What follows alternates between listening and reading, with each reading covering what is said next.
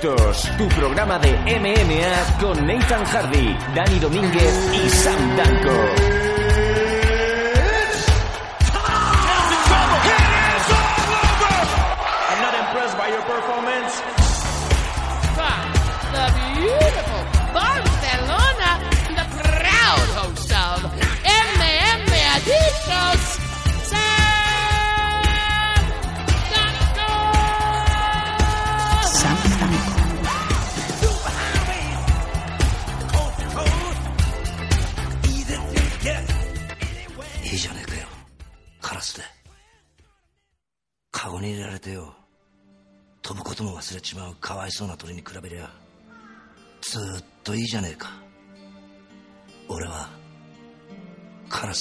Danko. Pensando en dejarlo, mi idea recurrente el toque, perderme, ser un barleby sin banco, olvidar el folio blanco, fantasear con la idea de no escribir más y dejar de ser una sombra de la realidad. Si lo analizo fríamente, creo que en total hablo más solo que con gente, perdiéndome la vida para contársela al de enfrente. En mi cárcel con sus tres comidas sin ser un matador ni un Mario Kempes. Y me imagino abandonando lo inservible, buscarme un curro Bienvenido una semana más a MM Adicto, la edición número 254, aunque en realidad llevemos cerca de 320, 330 programas contando los de Patreon. Mi nombre es Nathan Hardy, esta semana el programa lo llevo yo, tanto la previa, bueno, el programa de, entre semana como el de hoy lo voy a hacer yo, se han estado liado con el 11 aniversario, el décimo aniversario de los bancos, que de hecho se celebra esta tarde, hoy es domingo 14 de julio. Y sí, hace mucho calor. Tanto calor que los monos radiactivos que habíamos comprado a una antigua reserva natural que estaba cerca de una central nuclear de la época de la URSS se han fusionado entre ellos. Se ve que la, radioactividad ha entrado en juego, se han fusionado entre ellos y ahora el, gobierno iraní nos ha hecho una oferta para comprarlo, para proseguir con su proyecto nuclear.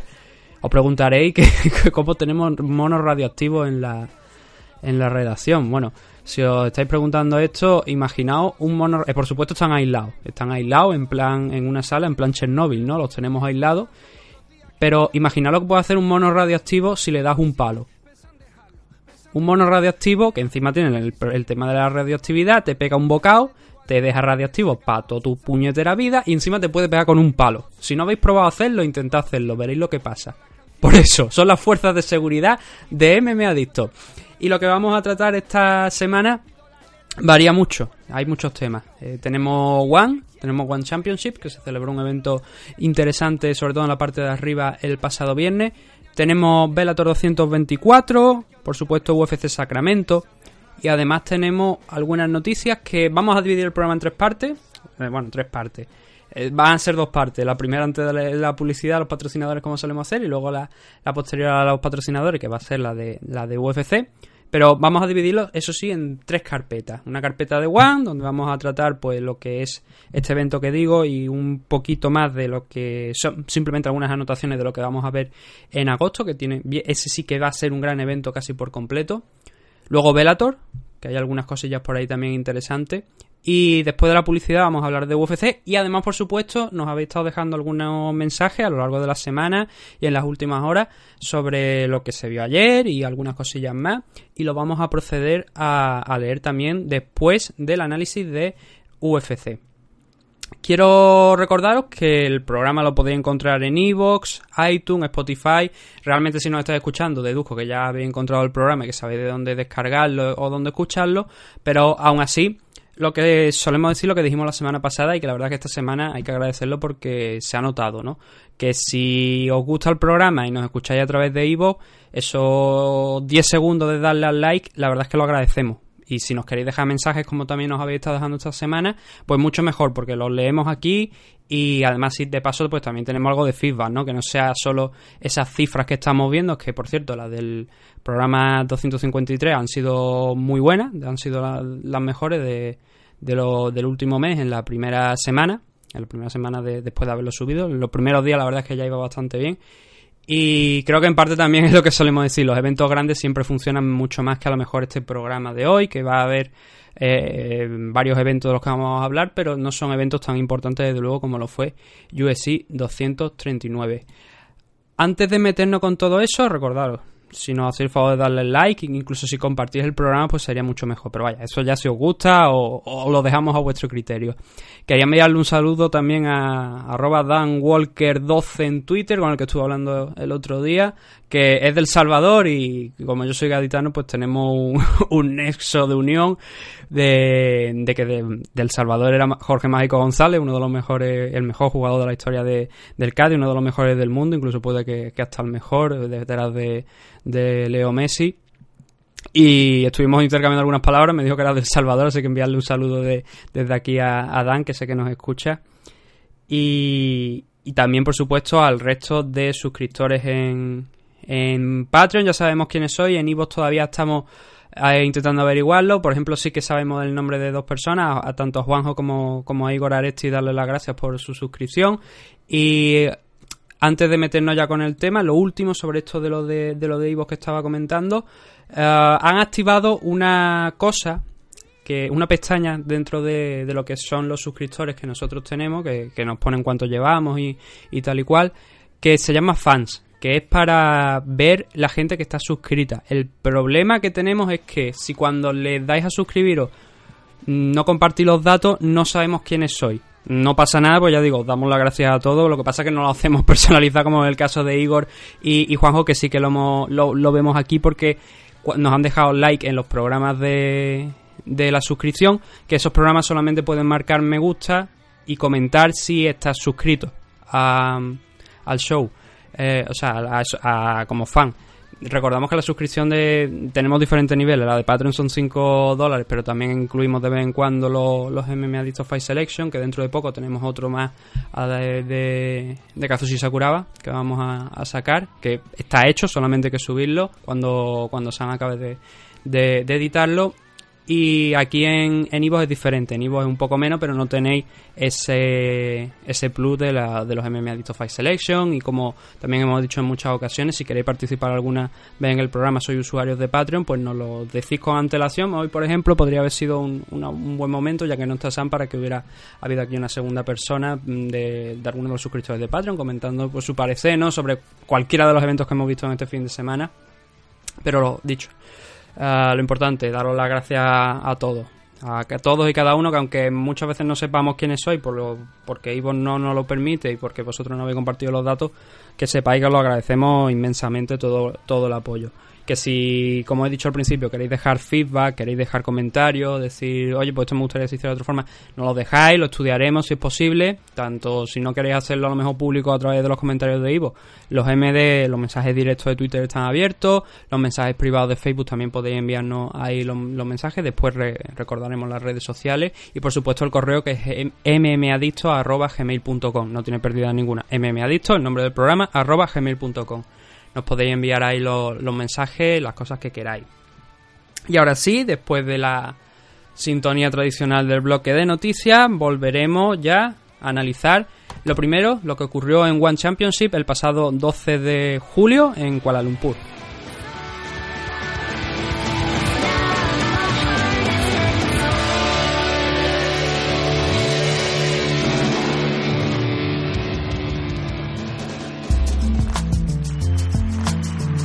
Noticias.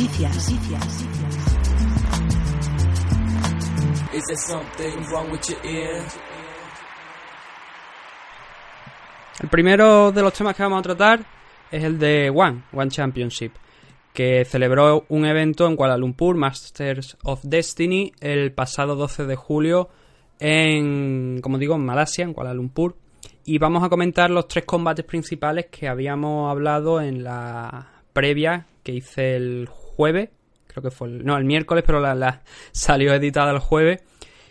Sobre, hablábamos sobre tres combates en aquel programa, en ese programa. Hablamos del F-Team contra Daichi Abe, que eran los tres combates principales, los tres de la parte de arriba para que nos entendamos todos.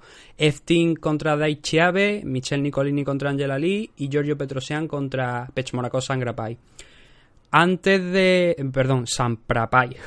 Y creo que le dije Sangrapai en la, en la, en la previa, pero es que Sanpra, Sangrapai. Joder, es un trabalengua. Los nombres de los luchadores tailandeses, la verdad es que a veces son trabalenguas auténticos. Antes de, hablar de esos combates, eh, una actualización sobre algo que comentamos la semana pasada, que fue la marcha de UFC de John Lineker. Que, como comentamos, pues UFC despidió a John Lineker, le cortó y estaba en el mercado.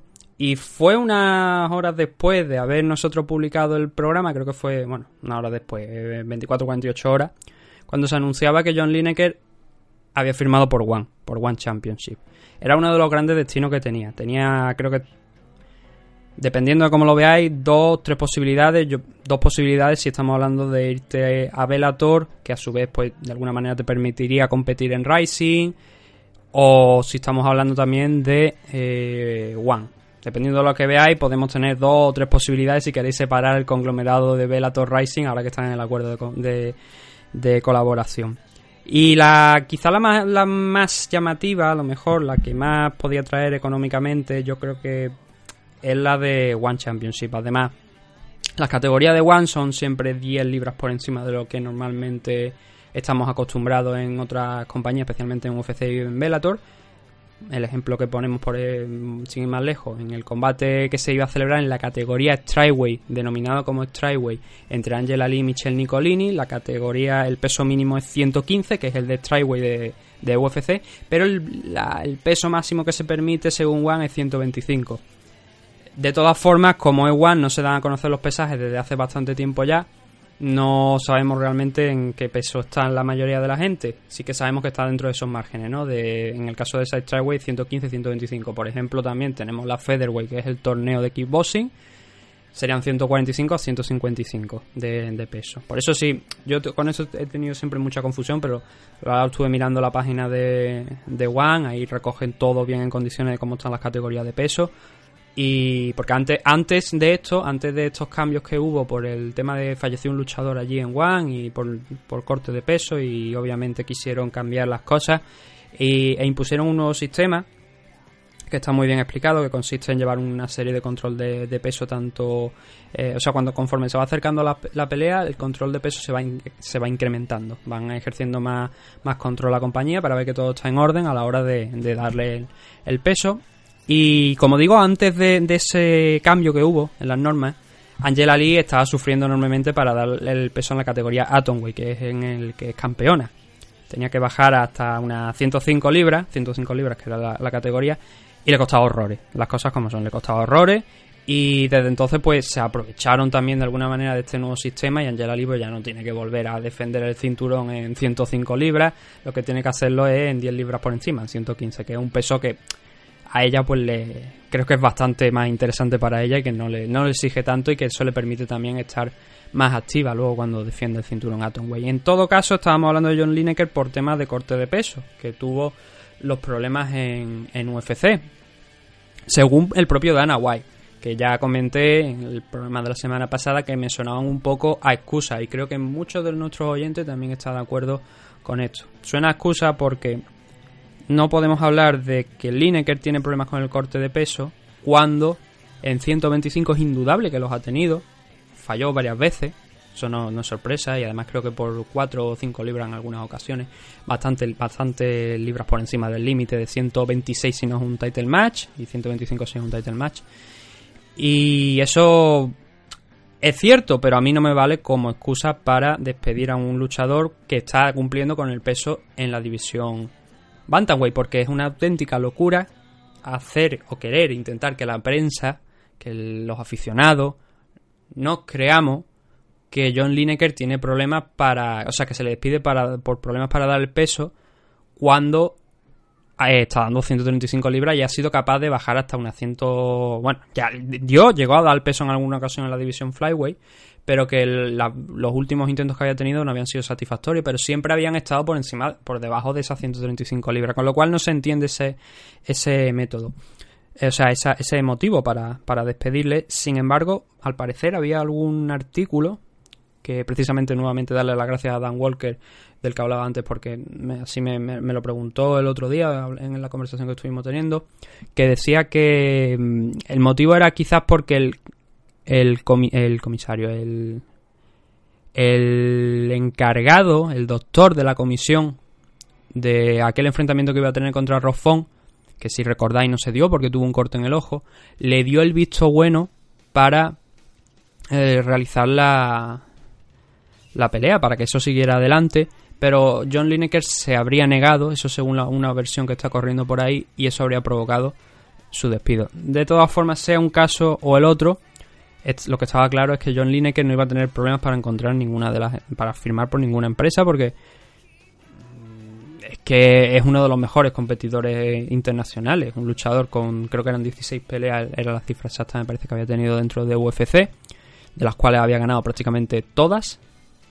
Y, era un sin sentido que este hombre se quedara mucho tiempo en el mercado. Lo que sí es sorprendente es qué rápido ha estado One en firmarlo. Y va a entrar en una categoría de peso que no va a tener, como digo, problemas ninguno, porque puede competir tanto en 135 como en 145.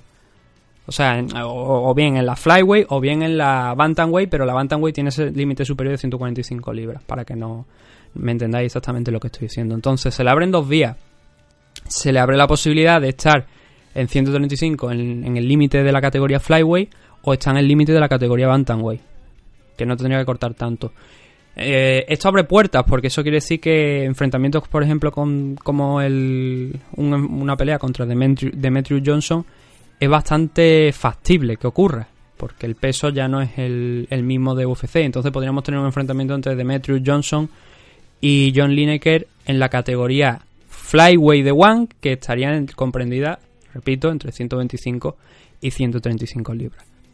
Si me preguntáis a mí mi opinión personal, que bueno, igual, eh, eh, porque como estuvimos hablando de los de Rising y demás, a mí me hubiera gustado verlo en Rising. Creo que más que verlo en Rising era verlo en, o en Bellator o en Rising, una compañía que le permitiera además tener un, un amplio abanico de posibilidades también, de hoy estar aquí, mañana estar allí, pero siempre respetándose el contrato con un acuerdo de colaboración, cosa que no te ves en UFC, que no te ves en One, que ahora mismo One, mm, igual no lo, no lo sabéis porque no, no estoy muy pendiente a lo mejor de la compañía, pero los que sí que están más pendientes sabrán que ahora mismo está en Japón mm, entrando a lo fuerte, entrando muy fuerte, llevándose a campeones de Pancrase, campeones de Shoto. De hecho, ya los shows de Shoto son. Ah, mañana, por cierto, hay uno. Shoto, no sé qué. El, número, el nombre eh, que tenga el evento. Ah, presentado por One Championship. Y un pedazo de logo de One dentro de, lo que es el, la lona de, de, Shoto, ¿no? Y en Pancrase, tres cuartos lo mismo. Isao Kobayashi ganó hace poco el título. Un título de, su categoría. Y estaba yo creo más contento porque eso le garantizaba el poder marcharse a One que el ser campeón, que el hecho de ser campeón en, en. Y no me gusta esa situación porque parece que estamos criando, o sea, parece que One ahora mismo está como teniendo granjas, como realmente en algún modo tiene también UFC con algunas de las compañías de, allí de Estados Unidos, como por ejemplo la LFA. Varios de los luchadores que están ahora mismo funcionando en UFC han salido de una compañía como la LFA y retransmiten el FIPA y claro, hay, acuerdos de unión, pero al final ¿cuál es el problema aquí? Es que si esto no es como como el fútbol, por decirlo de alguna manera para que nos entendáis. Si One quiere sacar a Isako Bayashi de ahí de de de Pancrase, pues probablemente no tenga Isao ni un contrato oficial firmado con Pancrase. Probablemente, porque muchas de las compañías no, no tienen un contrato real de tantas peleas firmado. Entonces, sacarlo de allí es tan fácil como decir, poner el papel encima y decirle, tu siguiente pelea va a con nosotros y marcharte y llevártelo. En el caso de, de la LFA, pues probablemente también funcionan de una manera parecida. Y claro, a mí ese sistema de granjas que ahora estamos viendo en One, que estamos viendo en, en UFC, a mí no me gusta. A mí me, me gustan acuerdos de colaboración, pero bilaterales, como es el caso de Rising y Bellator. Yo te envío luchadores, tú me envías luchadores. De hecho, hay una actualización muy interesante de Bellator que ha abierto la puerta a Martin Lewandowski de la KSW, fundador, propietario de, KSW, que ha abierto la posibilidad, bueno, ahora hablaremos de ello, pero dejando ahí un poquito la, la nota, ha abierto la posibilidad a colaborar con Velator. Imaginaos a Kyoji Horiguchi, campeón en tres categorías diferentes de. O sea, en tres empresas diferentes a la vez. Aquello puede parecer como los aficionados al Pro Wrestling quizá lo, lo sepan, ¿no? O sea, más, sobre todo los que son aficionados allí en, Japón. Último Dragón, eh, de Great Sasuke, estas, estas fotos en Pro Wrestling típicas de ese luchador con un montonazo de cinturones, 7, 8 cinturones o más, colgando de los brazos de la cintura y de todo. Kyoji Origuchi, si ese acuerdo con KSW con Bellator se cierra, podríamos estar hablando de que Rising quizá también se podría ver beneficiada de, de ello. Y me gustaría, la verdad, porque hay, creo, una gran empresa en Europa y esa es KSW por encima de One Global, yo creo que KSW está haciendo mejores cifras, sin ninguna duda, frente, frente a N1, aunque N1 tiene grandes luchadores, pero volvemos a lo que he dicho antes, parece dar la sensación que se están quedando como granja de UFC. Y me gustaría saber también la opinión que tenéis vosotros sobre, sobre ello, así que ya sabéis, si queréis dejar vuestros comentarios en Evox o enviarlo por Twitter o, o Facebook podéis hacerlo y opinando sobre este aspecto, ¿no? Sobre si UFC está construyendo, UFC, si os gusta ese, ese método de hacer las cosas por parte de UFC, de One, de, estar como criando, eh, teniendo esas pequeñas granjas, ¿no? De luchadores para luego llevárselo a, su, a sus compañeros y aprovecharse y explotarlos ellos. En el buen sentido de la palabra, en el, en el sentido de UFC quizás en el mal sentido en algunos determinados puntos. O por el contrario, os gusta más ese esa forma de realizar las cosas por parte de, de Bellator Rising, esos acuerdos de colaboración entre compañías.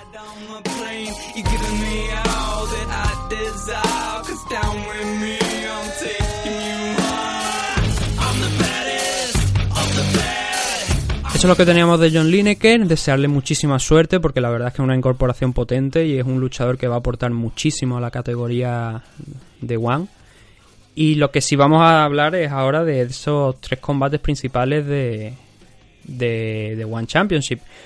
Hubo muchas finalizaciones en el evento, es verdad que no empezó demasiado bien, fueron tres decisiones en los primeros tres combates, uno de kickboxing, tuvimos uno de kickboxing, uno de Muay y uno de, MMA en los, tres primeros. Hay una nota muy curiosa del, del, primer combate de MMA, que es una decisión dividida en favor de Bosen Anthony Yard frente a Bing Wing. Eh, el árbitro se equivoca, en primera instancia levanta la mano de, de Win, la pobre Bocena se queda señalando, mirando al árbitro como diciendo, no, no, que ese es mi nombre, que ese es mi nombre. Y claro, al final el árbitro tenía que corregir y levantarle la mano. A partir de ahí, pues tuvimos, yo creo que más, bueno, más decisiones que finalizaciones, pero también hay una cifra muy pareja. Eran 15, 15 combates en total. El evento lo podéis ver a través de YouTube gratuitamente. Son cerca de 5 horas, me parece que, era la duración total del evento. Y el primero de los combates que pusimos el, foco era el de F-Team contra Daichi Abe. Y la verdad es que no, defraudó para nada. F-Team, ya los que hayan escuchado la previa, pues ya estarán un poquito más al tanto. F-Team había sido contender aquí en, ya en, One Championship y por su parte Daichi Abe antes de pasar por, por UFC que era de donde venía ya aquí antes de entrar en One fue campeón en la división welterweight de Pancrase y el combate la verdad es que como digo no decepcionó para nada porque fueron intercambio tras intercambio de ambos luchadores. Eh, tanto es el punto que Daichi Abe en este primer asalto consigue dos knockdowns no, no, no fueron en ningún momento a especular ninguno de los dos, fueron a, noquearse. Y Daichi Abe consiguió un, knockdown al principio de, este primer asalto que Tim sobrevivió. Y no solamente es que sobreviviera, es que fue muy poco tiempo, es decir, no necesitó demasiado tiempo para recuperarse. Abe intentó llevarlo al suelo, bueno, lo, lo noqueó, lo mandó a la lona, saltó sobre él, intentó ver si podía sacar de ahí una finalización. Y Aquí lo que más destacado de, este, de, toda esta parte es la gran resistencia de Tim, que no solamente es que se pusiera de pie, mm, sino que también es que se recuperó en muy poco tiempo. Siguió peleando eh, con, como si no hubiera pasado nada. Daichi intentó mandarlo al suelo, por encima de, su cintura, como los típicos judo throw más básicos del mundo.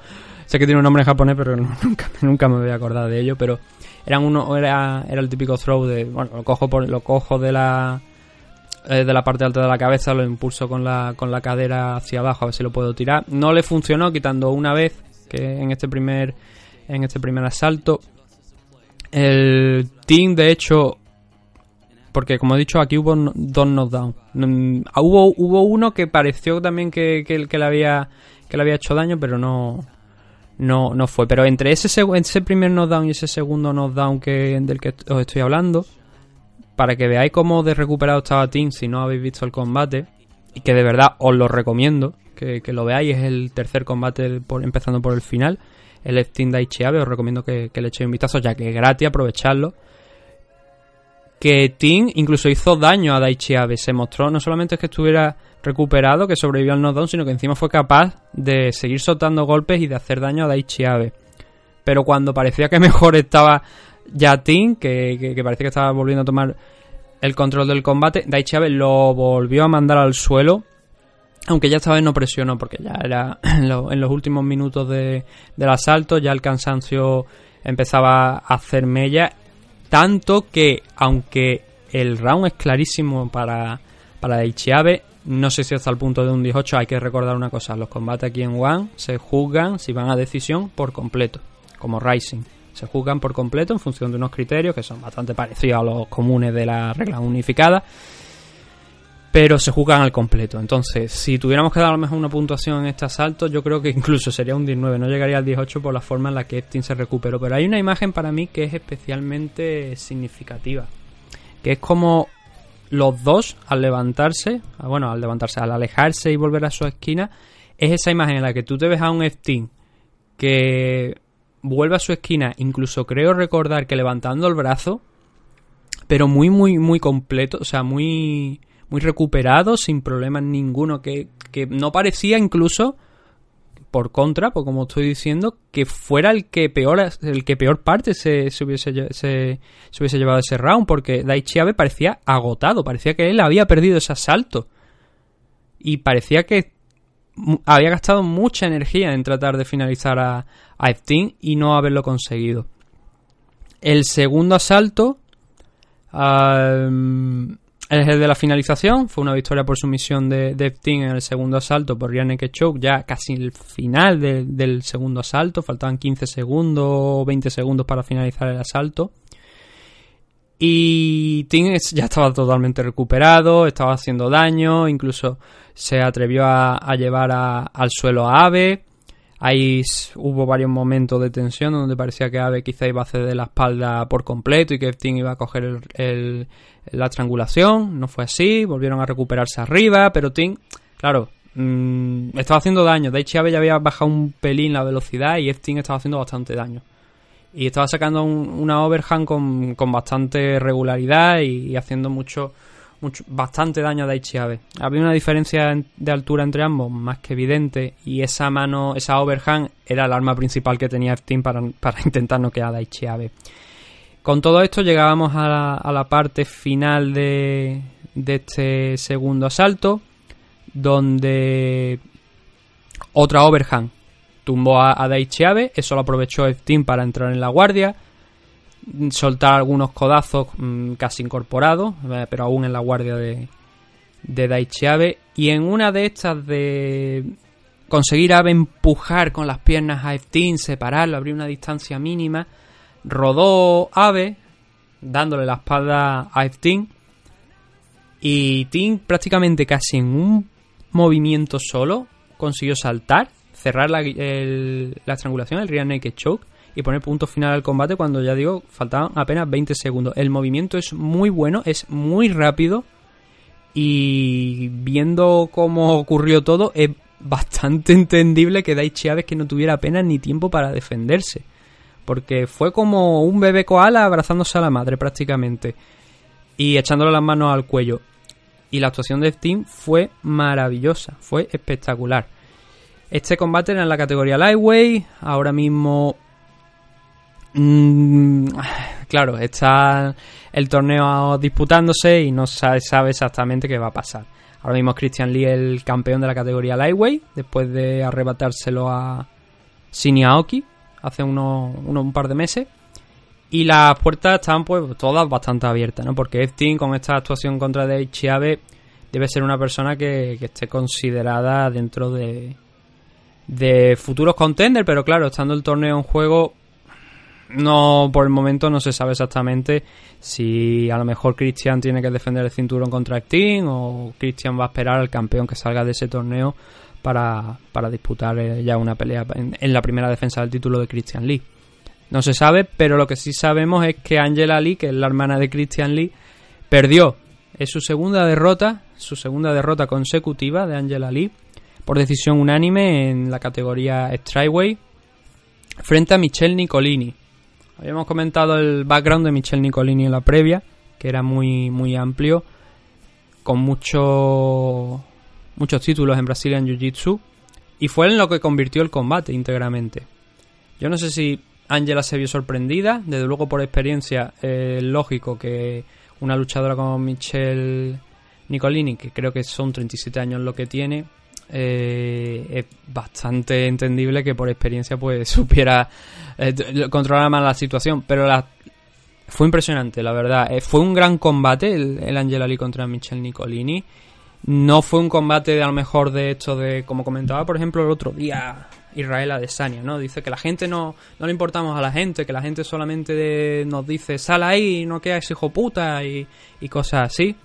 Fue un combate técnico, un combate técnico en el suelo, en, en grappling, en Brasil Jiu-Jitsu. Pero sobre todo de aquí salió con una victoria a Nicolini que creo que es bastante clara. Como digo, los combates en One se juzgan por decisión unánime, pero si tuviéramos que ir round por round, yo creo que no tendríamos ningún problema, yo no tendría ningún problema desde luego en darle, si fuera un sistema de 10-9, un 30-27 a, a Michelle Nicolini. Quizás el primer asalto a lo mejor es el que es un poco más dudoso, ¿no? Fue bastante más igualado ese asalto porque Angela Lee eh, intentó meterle ritmo de inicio. La verdad es que Angela intentó apretar en, todos los asaltos. Arriba intentó apretar bastante, sabedora de, que el fuerte de Nicolini era, era el suelo. Pero nada más intentar acercarse, lo que hizo Nicolini fue cambiar el nivel y esto fue prácticamente en los primeros 10 segundos, ¿no? Y ya buscar auto automáticamente el single, el derribo y, empezar a hacer lo suyo, a hacer su juego. Lo consiguió, derribó a Angela Lee muy muy rápido en el, en el primer asalto, pasó a incluso a full mount sin mucho, muchos problemas, que yo pensaba que Angela iba a poner más resistencia, pero sin embargo fue fulgurante lo que hizo Nicolini. Fue, fue súper rápida pasando a Mount. Que cuando parecía que peor pintaban las cosas para, para Angela, explotó. Hizo el, el bridge con el cuerpo, con el abdomen, impulsándose hacia arriba y consiguió revertir. Esto lo hizo muchas veces a lo largo del combate. Esta posición de, de revertir. Y por eso digo que el combate fue muy entretenido, porque tanto una como otra fueron capaces de revertir las posiciones inferiores a posiciones superiores, lo que hizo que globalmente fuera una, una, gran actuación y un combate muy entretenido de ver, especialmente si os gusta el Brazilian Jiu-Jitsu. Si lo que os gusta es un, combate de striking, no vuestro combate, pero si desde luego apreciáis lo que es el, la técnica y la dificultad que hay luego también en, un combate de Brazilian Jiu-Jitsu, este combate sin ninguna duda lo vaya a disfrutar. Y como digo, Angela Lee tuvo bastante tiempo por delante en este primer asalto, pero Nicolini la atrapó bien. Estuvo trabajando mucho con la guardia, muy activa desde, desde con la espalda pegada a la lona, intentando sumisiones. Y si tuviera, ya digo que si tuviera que dar un, en un sistema de 19 un ganador a este asalto, una puntuación en este primer asalto, yo diría que yo pondría mi mano en el fuego para decir que es un 19 a favor de Nicolini, porque aunque durante gran parte del combate, de, del asalto, perdón, queda con la espalda pegada a la lona, Angela Lee él no encuentra la forma de, de soltar golpes, de frenarla, porque el trabajo de Michelle Nicolini, tanto para atar en corto a Angela Lee y no permitir que volviera a explotar y a soltar golpes desde arriba y a su vez ser capaz de montar una ofensiva teniendo en cuenta lo difícil que es hacerlo cuando tu espalda está contra la lona merece mucho más mucha más valoración por parte de, de los jueces que desde luego el trabajo de Angela Lee que aunque lo intentó como digo en el primer asalto es que no pudo Nos trasladamos al segundo, que fue exactamente igual. Angela de nuevo buscando meterle ritmo y Nicolini volviendo a derribarla muy muy rápido. Y aquí hubo otros momentos también de, como he dicho, de, de revertir la posición, de, de, cuando parecía que Angela había defendido bien eh, el, el leg lock que intentó sacar Nicolini producto de ese, de ese takedown y el posterior scramble. Cuando parecía, como digo, que Angela Lee iba a estar encima, Nicolini se volvió a sacar otro truco de la manga para acabar ella por, eh, por encima y e incluso en este asalto se atrevió con un poquito más. Se atrevió a pasar, bueno, llegó a side control y ahí empezó a, a intentar atrapar el brazo de Angela Lee. De hecho lo consiguió, soltó gran, gran haciéndole no mucho daño, pero sí que eso luego esos golpes, pues en un momento de indecisión de los jueces, de ver quién mejor, quién ha estado mejor en ciertos aspectos, desde luego esos golpes ayudaban mucho a decantar la pelea a favor de, de Nicolini. Y es un combate que recomiendo nuevamente que, que, lo veáis, porque todas las palabras que podamos hacer, pueda yo decir aquí ahora, creo que no le hacen justicia al trabajo que hizo Nicolini aguantando una rival que creo que es más pesada que ella realmente. Desde luego más grande en tamaño, pero creo que también es más pesada. Y la verdad es que estuvo, estuvo muy bien. Y, y en el tercero fue exactamente lo mismo, fue reverso tras reverso. Lo que habíamos visto en los dos primeros asaltos casi magnificado, donde aquí hubo varios reversos de, de Angela a Nicolini Nicolini nuevamente lo volvió a revertir, maravilloso, son, esos son los tipos de combate en Brasil en Jiu-Jitsu que, que me gustan a mí donde veamos donde vemos acción ¿no? No, no, no solamente donde veamos dos luchadores intentando controlar la posición el típico lay and pray que se solía decir antiguamente pero por suerte no fue así en este enfrentamiento. Incluso Angela Lee cuando daba la sensación de que tenía que finalizar ya para ganar, porque no parecía que, fuera a ir la decisión a su favor, al menos no esta vez. Vamos a ver si a lo largo de la semana Juan no se saca un truquito de la manga y te dice la comisión propia que tiene montada que Angela tenía que, que haber ganado este combate y que no, Nicolini no tenía bien atado, no sé, las la guantillas no estaban bien el, el, vendaje no estaba bien puesto y ah, a repetir el combate o a decir no conte. Yo espero que no sea así, ¿no? Pero eh, tuvo su oportunidad casi ya al final, con muy poquito tiempo, 10 segundos apenas, donde, bueno, en el último minuto realmente tuvo una oportunidad porque estuvo por encima intentando golpear, a ver si podía parar esa pelea, pero especialmente en los últimos 10 segundos consiguió ganar la espalda, cuando Nicolini parecía que había hecho ya la tortuga y buscó meter las manos por dentro a ver si podía meterla por debajo de, del mentón para buscar, para buscar el rear naked choke pero ya se quedó sin tiempo no fue suficiente y el, esto supone la segunda derrota de Angela Lee en su carrera profesional. Son 23 años pero eh, ahora creo que sí se podría decir que el hype de, de Angela Lee de alguna manera ha concluido. Que ya nos deja muchas más dudas de las que teníamos contra Jinnan Xion, contra la China, porque habíamos visto que, que le ganaba donde ella flaqueaba y Angela Lee en aquel combate contra Xion, en el primer combate estuvo bastante bien en, el, en lo que ella sabe hacer. Y ahí estuvo bien, pero claro, se desfondó, mm, Sion leyó muy bien el combate y luego al final la finalizó en el quinto. Esto es un gran problema para Angela Lee porque mmm, el haber perdido aquí, claro, haber ganado aquí le hubiera dado algo de confianza. Todo esto hay que recordar que viene sobre todo después del accidente, el tremendo accidente que tuvo de coche. Y eso hay que reconocerlo. Que Angela Lee ha tenido un regreso, pero no ha sido el mejor regreso del mundo. Por desgracia, ¿no? Pero Angela se mostró recuperada contra Meya Yamaguchi, que fue un combate muy duro, que fue el primer combate que tuvo de, regreso después de la lesión. Y la derrota contra Sion le hizo daño, pero yo creo que entraba dentro quizás de lo, de lo que podría ser esperable. La de Michelle Nicolini, habíamos comentado en la previa, como digo, el, el background que tenía y sabíamos que el combate iba a ser así, pero yo esperaba bastante más de Angela, la verdad. Que estuvo, estuvo correcta, estuvo bien, ella lo intentó, pero y Nicolini fue superior, pero quizás cuando Nicolini tampoco es un gran nombre dentro de la categoría de 115, 125 libras, la Tryway, cuando no es un gran nombre y te ponen problemas, es cuando quizás deberíamos preguntarnos si Angela Lee está todo lo bien que, que, debería estar. No sé si físicamente está bien, entiendo que sí.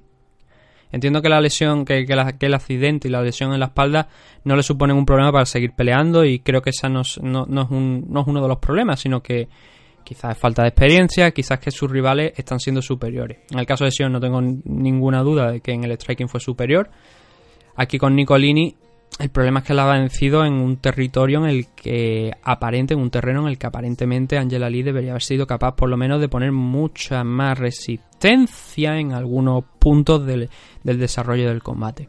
Entonces, esto es importante porque el tercer enfrentamiento que tiene este año Angela Lee está programado contra Sion en Japón.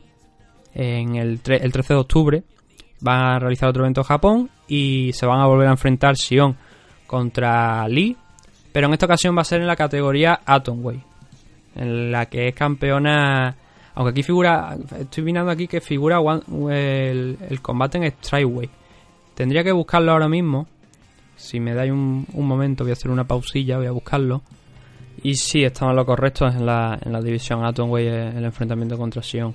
El de, el de octubre, que es el número 100, creo, el evento número 100 me parece de One y va a celebrarlo allí en Japón. Entonces supone un problema porque ese combate ya, se ha visto que Sion puede derrotarla y una tercera derrota consecutiva contra Angela Lee la pone en una situación complicada, cuanto menos. Pero eso es lo que, es lo que hay. Eh, esto es el deporte de las artes marciales mixtas, a veces pierde, a veces gana y claro, cuando pierde te hacen especialmente daño, sobre todo si es una rival contra la que no esperabas perder, en cierto modo. El main event fue el enfrentamiento de revancha en los cuartos de final del torneo Featherweight de kickboxing entre Giorgio Petrosian y Pech Morakos San Prapai. Ya comentamos la polémica en el miércoles, así que no vamos a entrar otra vez en ella, pero aquí hubo momentos también polémicos, como un momento donde Giorgio Petrosian agarró una de las piernas de Pech Morakov tras una middle key o una low key y sin soltarla inició el, el movimiento y golpeó con una izquierda a Pechmorakov. Eso no le gustó al tailandés, que se quejó al árbitro, le señaló con la mano, la puso muy cerquita de la cara de, Petrosian y Petrosian se la quitó de muy malas maneras. Creo que eso le valió un warning, no lo escuché bien por parte del árbitro, pero creo que le, valió un, warning. Y el combate, eh, los combates de kickboxing la verdad es que a veces que son muy, muy, muy abiertos, da la sensación que puede ganar cualquiera. Aquí creo que Petrosian fue más eficaz, fue más limpio en los golpes. San Prapai tuvo, eh, bueno, vamos a decir Pech Moraco, que realmente es el nombre. Lo de San Prapai es la, la academia, el gimnasio y todo esto. Vamos a decir Pech Moraco y así nos quitamos de problemas. Y como digo, Pech Moraco tuvo sus momentos. Sobre todo el segundo salto, yo creo que estuvo bastante bien. Aunque Petrosian nuevamente volvió a conectar los golpes más claros. Esos golpes que luego son los que los jueces realmente se fijan.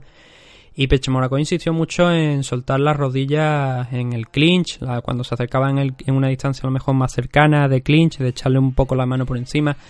Todas estas cosas, ha habido muchas muchas acciones en este combate que también se vieron en el combate anterior. Lo que pasa es que el árbitro está más encima, no está permitiendo los clinch.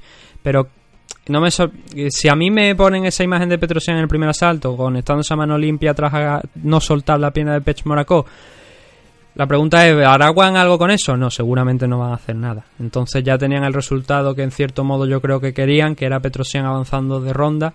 Y, es lo que hay. Ha sido una victoria.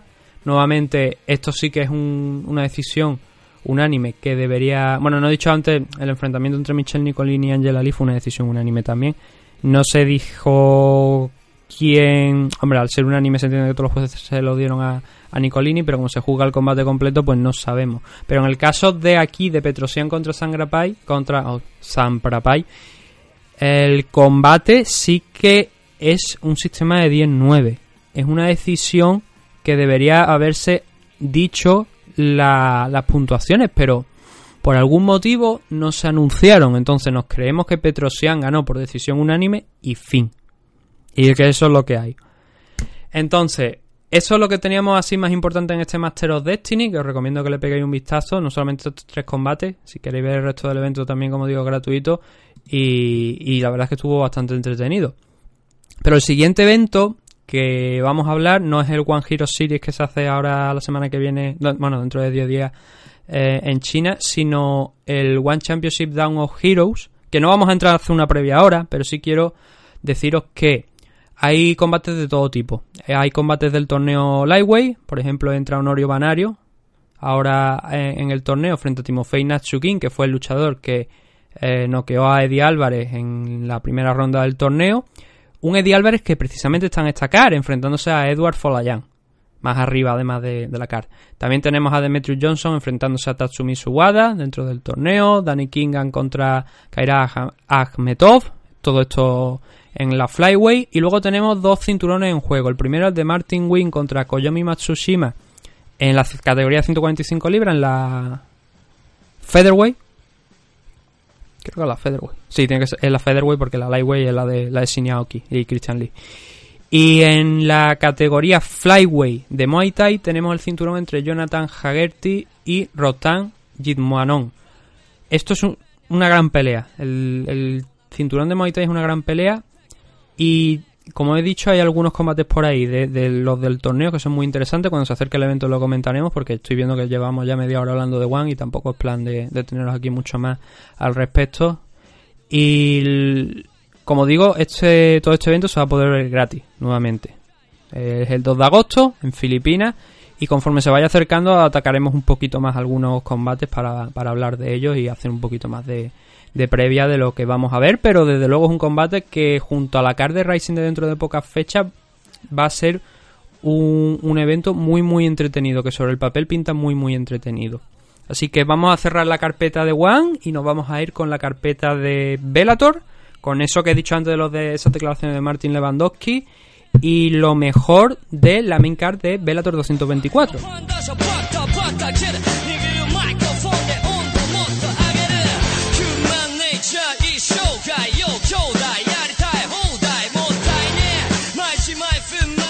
Abriendo ya la carpeta de, de Velator, tenemos dos cositas antes de hablar del Velator 224. La primera es eso, son las declaraciones de Martin Lewandowski, el propietario de, KSW. Eh, bueno, el propietario, el CEO de, KSW, en las que ha dicho que quiere montar un evento en Estados Unidos, en Nueva York o Chicago, está mirando eh, si Boston, Nueva York o Chicago, porque dicen que tienen una comunidad de polacos bastante importante y quiere llevar el show del, de KSW a Estados Unidos. Es consciente que es complicado porque Bellator y UFC son las mayores empresas de, de, allí, del país.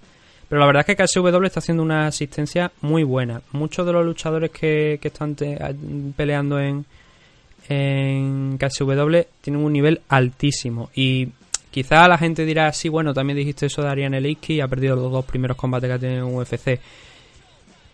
Quizá Ariane Liskip no es precisamente la que sea el mejor ejemplo, pero en KSW hay luchadores muy muy buenos en categoría de peso. Ganros, de hecho, en la categoría inferior. Es que ahora no, recuerdo cuál es el nombre de este, de este chico exactamente, pero el, el campeón Lightweight creo que era de... Lightweight o Welter. Sí, no, el Lightweight. El campeón Lightweight de... De, de KSW eh, que es Mateo Ganrod, tiene un nivel altísimo, tiene un nivel muy, muy, muy bueno. Y Phil de Fry, por ejemplo, viene de UFC. Hay luchadores que han estado peleando en, en otras compañías de allí de, Estados Unidos y tienen un nivel altísimo. Además, tienen siempre esa parte de espectáculo de, de, los, de la gente que son los denominados freak show, ¿no? Eh, Pusianowski, Marius Pusianowski y, compañía, que son luchadores muy pesados, de mucho tamaño y que atraen la atención, llaman la atención, no mucho. Pero luego tienen estos luchadores, como digo, como Ganrock, que está de hecho invicto, no conoce la, derrota en, en, MMA. Son ya 15 peleas contra lo mejor que ha encontrado aquí en, en, Uf, en, perdón, en KSW. Gente que incluso como el caso de Mansour Barnowi, que Mansour, Mansour Barnowi lo vimos proclamándose campeón lightweight de, de Raw FC hace pocas fechas, el, el, mes de mayo, ¿no?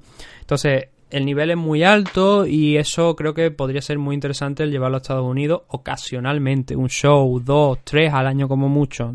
Eh, KSW que decir que aunque es polaca, aunque está la sede afincada en Polonia, tiene show en bastantes países. Por ejemplo, dentro de pocas fechas, creo que el show 50, me parece, de KSW se va a celebrar en, el Reino Unido, en Londres, creo que, es exactamente donde se va a celebrar. Y están abriendo puertas y están montando un gran espectáculo que está, al que la gente está respondiendo.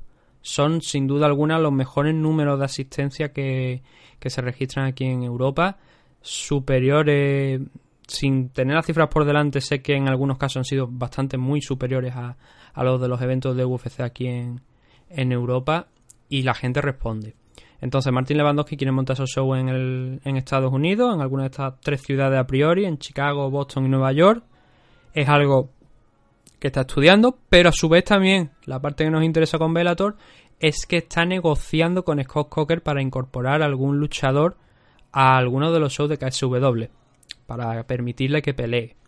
Eso sería, como he dicho antes cuando estábamos hablando de One, una cosa importante, porque ya abriría otra conexión entre una empresa europea, una empresa estadounidense, de la que se podían aprovechar tanto ellas dos como quizás Rising también, viendo lo bien que está funcionando el acuerdo ahora mismo con, de Rising con Bellator. Horiguchi sigue más lejos, ya es campeón de las dos, de las dos compañías. Y oye, ¿por qué no por una tercera más en la en, en KSW? Pero las declaraciones están ahí, creo que eran interesantes dedicarle cinco minutillos para comentarlo, porque eh, si luego en un futuro vemos que KSW pasta con Velator o vemos a un campeón de Velator peleando en KSW, nadie debería decir esto no lo hemos visto venir porque ya uh, Martin Lewandowski así lo ha estado diciendo y lo ha estado dejando entender, lo ha dicho textualmente, ¿no? que espera poder contar con algún luchador de, de Bellator en KSW para alguno de sus próximos shows. Y la otra noticia importante es que ya se ha determinado que, se va a celebrar el torneo Featherweight. Bueno, el torneo Featherweight de, de Bellator ya estaba comentado que se iba a celebrar. Lo que no había era luchadores. Lo que no había los participantes, que es lo que realmente a nosotros nos interesa, ¿no? Y de momento solo hay dos. Solo hay dos, pero madre mía, que dos. Patricio Freire defendiendo el título frente a Juan Archuleta el 28 de septiembre. Eso va a ser el combate de primera ronda que es algo que me llama mucho la atención. Y tengo por aquí una nota que, estoy leyendo que son uno de los ocho combates de primera ronda. Eso quiere decir que estaríamos hablando de unos octavos de final, lo cual me, me, parecería un torneo larguísimo. No sé si es que esta nota de prensa que tengo por aquí por delante, que no es de Velator, es de es de una página de Bloody Elbow, además por cierto, que tengo por aquí para saber exactamente lo que estoy diciendo bien en condiciones. Habla de uno de, ocho enfrentamientos. Mm, lo pongo en duda, puede que sea verdad, pero me parecería un torneo súper largo. Podría ser beneficioso porque incluiría muchos más luchadores, pero creo que ocho, o sea, un, un, torneo que sea de 16 personas me parece mucho, la verdad. El caso es que el primer enfrentamiento, como digo, va a ser Juan Chulete contra Patricio Freire y lo que tenemos ya por tanto también es que el formato que hemos visto en el torneo welterweight se va a repetir en el torneo featherweight, es decir, el campeón va a defender ronda por ronda el cinturón. Este es el combate que Juan Archuleta, bueno, él tenía en mente dos. Uno era el combate contra Kiyoshi Horiguchi en 135, el otro era subir a 145 de una manera pues ya más em, más directa, más no me sale la palabra ahora, pero para que nos entendáis, pues de manera más firme, de manera más firme de quedarse en 145, afianzarse en la categoría 145 libras sería la expresión. Sobre todo después de haber derrotado a, Eduardo Danta en 145 hace pocas fechas. El campeón, el doble veces, eh, dos veces campeón Eduardo Danta de la categoría Bantamweight, cayó contra Juan Archuleta noqueado en hace poca, pocas semanas, yo diría que un par de meses me parece aproximadamente que fue. Y, y eso colocó, colocó a Archuleta con un 5-0. O sea, todos los combates que ha tenido en Bellator los ha ganado, pero a cada cual más espectacular, ¿no? Y entonces él tenía esas dos posibilidades. O Eduardo Danta, o de perdón, Eduardo Danta. O Kyoji Horiguchi o Patricio Freire. Parece que al final es Patricio Freire el que va a disputar, el que va a poner el cinturón en juego frente a Juan Archuleta. Creo que de alguna manera no es el combate que yo habría programado. Me da la sensación de que Bellator es el combate que habría que, había que hacer. Porque Juan Archuleta no podía pasar más tiempo sin retar a uno de los dos cinturones. Supongo que Horiguchi tiene, bueno, Horiguchi tiene el mes que viene un enfrentamiento frente a Kaya Sakura dentro de Rising, que creo que no es por el cinturón. No es por el cinturón en, primer lugar, no sé si luego lo, lo cambiarán, pero de momento creo que no está puesto por el cinturón. Y y eso, claro, eso de alguna manera hace que ya Kiyoshi, yo no sé si va a defender el cinturón de Velator O si lo defiende, lo defenderá quizá a lo mejor a final de año y puede que en Rising. Mm, sería algo extraño. Yo creo que uno de los dos cinturones tiene que defender de aquí a final de año. Si contra Sakura no lo va a poner en juego, no sé qué tipo de mensaje nos está enviando Rising con eso. No sé si es que quieren que defienda el cinturón a final de año y no se quieren arriesgar o quieren hacer un doble o nada ah, promocional entre Bellator y Rising, que sería un aspecto también muy interesante. Pero son simples elucubraciones, ¿no? Eh, o sea, estos son ideas que tengo yo y que a lo mejor salen, a lo mejor no salen. Pero lo que sí es eso, ¿no? Ese Juan Archuleta contra Patricio Freire me parece que quizás es prematuro. Creo que mm, una parte de mí dice, bien, me alegro porque es un combate que quiero ver, pero la otra parte está diciendo ah, qué más nos tienen preparado en el torneo cuando el primer combate del campeón y el primer combate de Juan Archuleta es frente a frente. Juan Archuleta es uno de los máximos contenders, de los contenders más importantes ahora mismo de la categoría. De las dos categorías, de, 135 y 145. Eso. Uno de los mejores ahora mismo, indudablemente, se, es indudable que se ha ganado esta oportunidad por el título. Sin ninguna duda. Pero quizás habría sido más interesante que se hubieran cruzado en rondas posteriores del torneo. Porque si esto es lo primero que vamos a ver, o el resto de, de contenders son muy buenos, que hay gente muy buena, puede que Darion Caldwell incluso participe en el torneo, por, lo menos desde mi punto de vista creo que, que, sería interesante, pero o el resto, como digo, el resto de, de, gente que va a participar en el torneo tiene un alto nivel, o va a haber a lo mejor quizás algunas rondas que posteriores que van a quedar descompensadas, porque si pones toda la carne asado y pones a los mejores enfrentándose en la primera ronda, puede que las siguientes rondas hasta la final el torneo pierda interés de, alguna manera, porque ya no sean peleas tan importantes como este Patricio Freire contra Juan Archuleta. Esto va a ser el 28 de septiembre, que es en Velator 226 creo, que es el combate que se ha anunciado la defensa del título heavyweight entre Ryan Bader y Chase Congo. Eso queda ahí. Pero lo, hablaremos conforme vayan acercándose ya aquel, aquel enfrentamiento. Pero el torneo Featherweight ya tiene su primer combate, que es la noticia que queríamos comentar aquí. Y va a ser ese Patricio Freire contra Juan Archuleta. ahora sí, vamos con, lo que es el análisis de la main card de, de Bellator. La la, preliminar dicen que fue bastante buena. No he podido, tengo que reconocer que no he podido, no he podido verla porque tenía cosas que preparar para el programa y no he podido seguirla. Pero la main card se abrió con. Había varios combates que queríamos comentar. La verdad es que los cuatro combates fueron bastante interesantes. la main card se compuso de, los, de cuatro.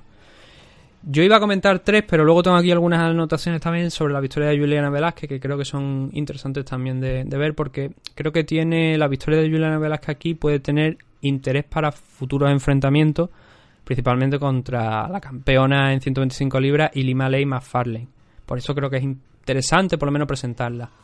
Entonces, el primer enfrentamiento que teníamos era el de Ruth contra Kichi Kunimoto, que lo habíamos comentado en la previa. Ruth, es un gran wrestler y además tenía potencia tanto en las manos como en la en alguna ocasión la habíamos visto uh, conectar algunas rodillas que también bastante en, timing y con poder que, que, ponía en peligro a sus rivales. Y fue lo que pasó en este enfrentamiento. La victoria de Ruth se produjo en el segundo asalto por KO, bueno, más bien por TKO, por rodillazo y por un rodillazo y más golpe sobre Kichi Kunimoto, el veterano de UFC y de Rising, que hacía aquí su debut en, en Bellator. Este es el primer combate que tenía en Bellator. El primer asalto, Ruth estaba un poquito más adormilado y a mí lo que sí me sorprendió es que Kichi Kunimoto intentó imponer un ritmo bastante alto. Pero, pero muy, muy, muy alto que me llama mucho la atención porque el enfrentamiento que tuvo contra Kitaoka en Rising no fue tan, tan interesante. Y era una pelea que a priori debería ser debería haber sido más interesante por las experiencias que ambos que ambos tienen a su espalda, ¿no? Los años de competición que ambos tienen a su espalda, pero pero no, no, no sé, no, fue bastante distinto el Kichi Kunimoto de aquella ocasión con el de, el de este, el de esta pelea. Kichi estuvo bastante, como digo, bastante activo, estuvo peleando bien en distancia, sobre todo en el primer asalto, que daba la sensación que Ruth estaba todavía un poco pues buscando a ver cómo por dónde iba a salir Kichi. Me llamó mucho la atención que Kunimoto se atreviera a buscar el derribo, teniendo en cuenta que como dije en la previa y lo digo tal cual, pienso que esto es un error por parte de Kichi el buscar un derribo, un takedown, cuando es Ruth es un tipo que es precisamente su especialidad. Que sí que a lo mejor le han puesto cintas al japonés donde se ve noqueando a, gente, donde se ve que también trabaja bien con las manos, pero el tipo viene de la lucha grecorromana eh, a, eh, a nivel de la universidad. O sea, este tío es su fuerte. Y sin embargo, Kichi se atrevió a intentar a intentarlo porque no lo, no lo consiguió. Sí que, por, por contra, eh, Ruth sí que consiguió derribarlo, aunque se recuperó pronto Kichi Kunimoto utilizando la, la jaula para, para trepar. Y luego al final de, del asalto volvió a, a irse al suelo. Kichi Kunimoto en esta ocasión fue producto de una mano de larga distancia de Ruth después de, de agarrar una, una pierna con esto una mano de larga distancia que hizo que Kichi se fuera al suelo. Volvió a entrar a la silla con mucha más claridad con respecto a antes de Ruth en la guardia. Kunimoto defendió muy bien, la verdad, porque estuvo intentando una rubber guard que Ruth tenía que tener cuidado en esos momentos porque si Kichi, tal y como estaba cogiendo esa rubber guard, explotaba en algún momento para buscar una, una sumisión, un triángulo, un armbar, podría haberle puesto un problema. Y el, el asalto acabó con el Ruth encima de Kichi Kunimoto. Quizás el gran fallo aquí fue eso, fue como digo que, que ese eso despertar a la bestia, ¿no? En temas de wrestling no fue la mejor opción porque hasta, ese momento el japonés estaba siendo correcto, no estaba no es que estuviera haciendo una cosa bárbara, un trabajo impecable, ¿no? Pero sí que estaba poniendo el, el ritmo y estaba llevando el control de la pelea, estaba de la pelea donde él quería, pero en el momento en el que, claro, entras en contacto con, con, Ruth, intentas derribarle, Ruth hace su trabajo, ve que no puedes derribarle, ahí ya el chip cambia, ha dicho, puedo llevarme a este hombre al suelo y controlar la pelea fácil. Y eso fue lo que creo que hizo Ruth en el primer asalto. Llevó la pelea al suelo y, y estuvo bien. En el segundo es que además despertó Ruth, ya se le veía con mucho más ritmo con respecto al primer asalto, entraba directamente a, por Kunimoto, intentaba golpearle también, estuvo muy activo con la mano Ruth en este segundo asalto y, y golpeando, en algunas ocasiones acertando, otras no, pero por lo menos mucho mejor que en el primer asalto, ¿no? Kunimoto intentó varios takedowns, no los consiguió y precisamente es aquí donde esto deriva en la finalización. En uno de esos intentos, eh, Ruth saca la rodilla, creo que fue a la izquierda, perfectamente en timing, para llegar a- al mentón de Kichi Kunimoto, que pierda el equilibrio, vaya de boca y a partir de ahí el Ruth se le echó encima, fue golpeando. Eh, Kichi no parecía que en ningún momento estuviera fuera del combate, estaba aguantando, pero sí que es verdad que ni respondía, ni intentaba mejorar la posición, ni aunque tuviera la guardia arriba, en estas ocasiones es bastante complicado saber si eh, el luchador ya está en modo supervivencia y es- esperando a que se acabe el combate y aguantando o puede volver. Y en esta ocasión pues el árbitro determinó que la victoria de Ruth era ya más que evidente y creo que acertadamente puso punto y final a la, a la victoria de a- al enfrentamiento entre Ruth y Kichi Kunimoto. Con esto es Ruth él vuelve a la victoria después del enfrentamiento contra Neyman Gracie en el torneo welterweight.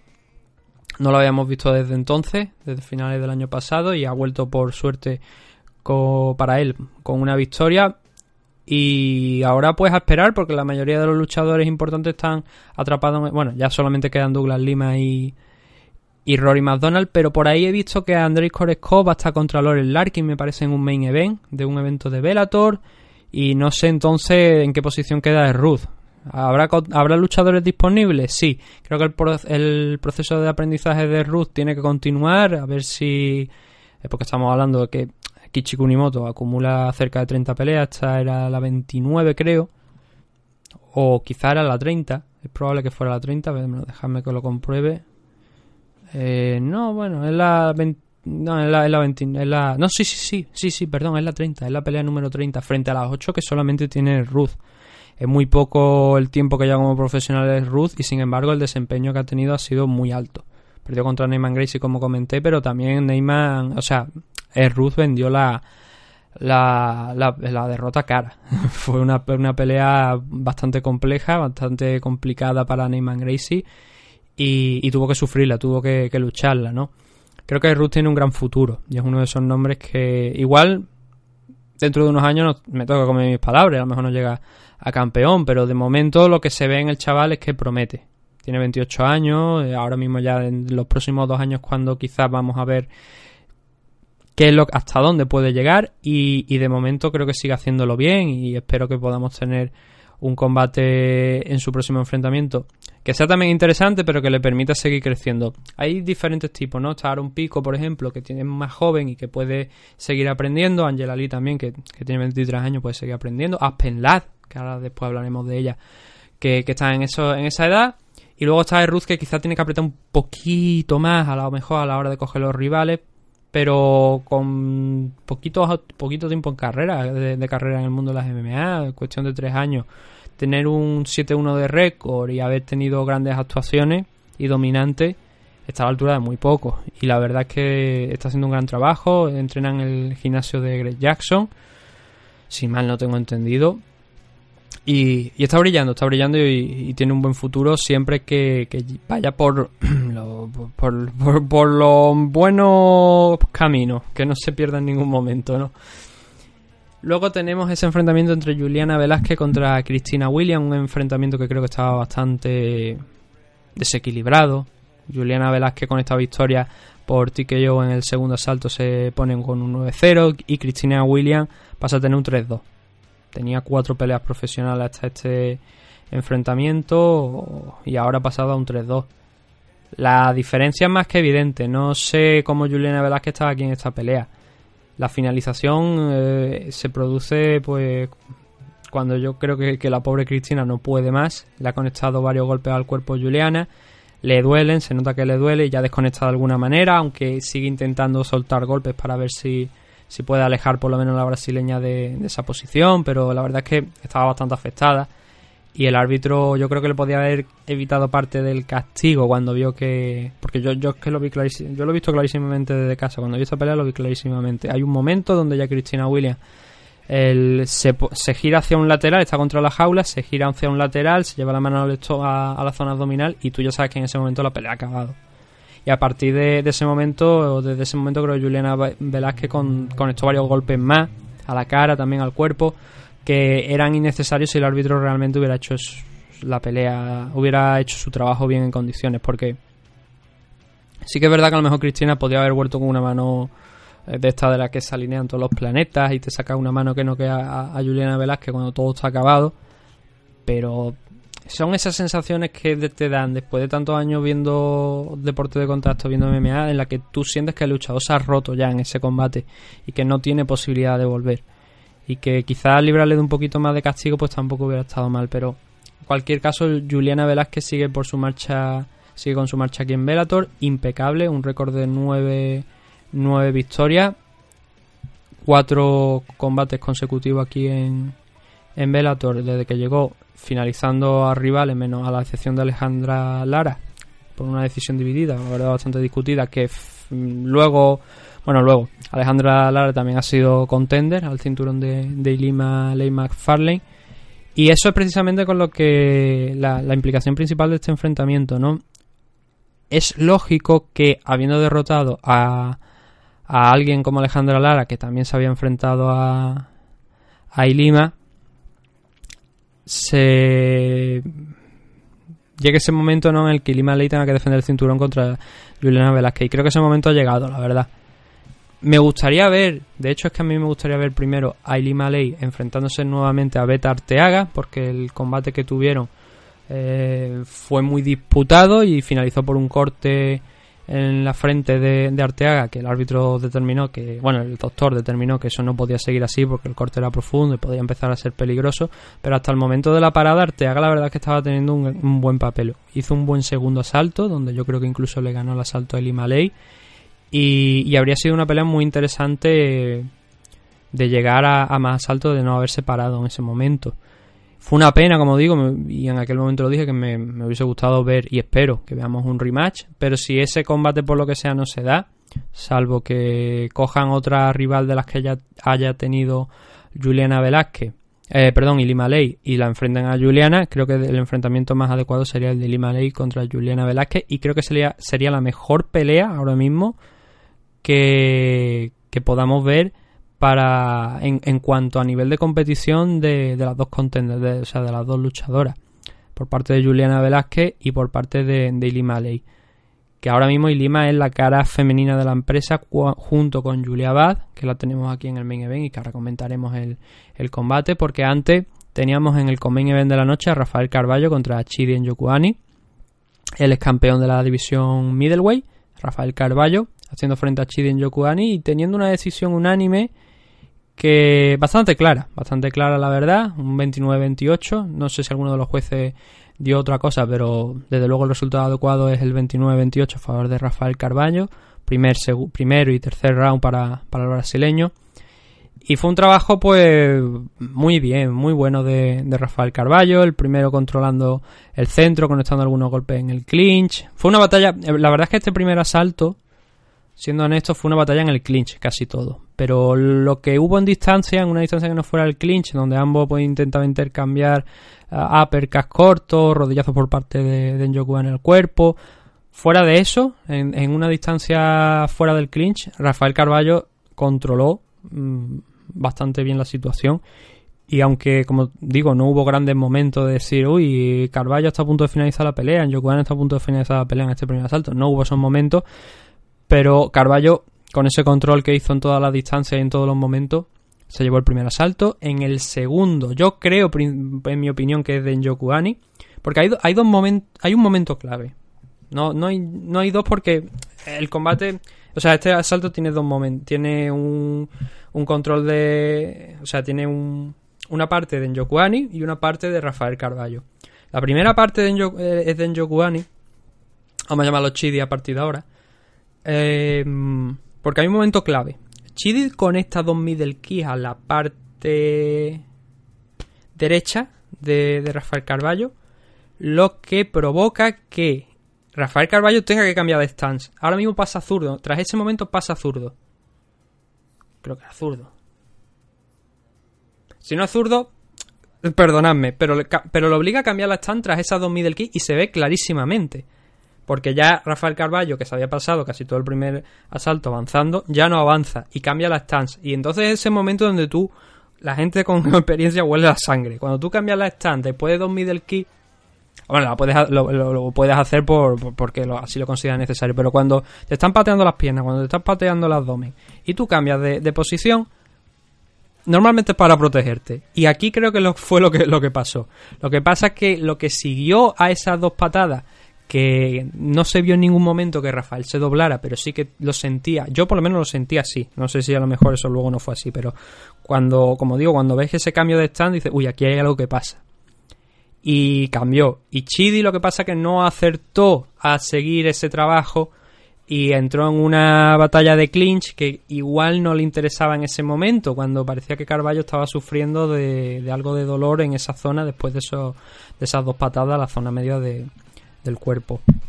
Y aquí fue cuando empezaron a cambiarse las tornas, donde las tornas pues se volvieron en contra de, Chidi y Carballo mmm, aguantó ahí un poco, impidiendo que, que Chidi sacara nada de ello.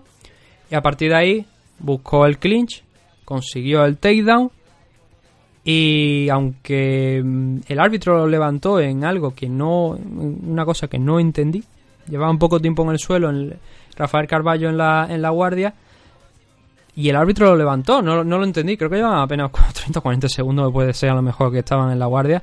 Y el árbitro dijo que no, que había que levantarse porque no estaban trabajando lo necesario. Justo cuando Carballo estaba soltando golpes al cuerpo y estaba desgastando a Anjokuani.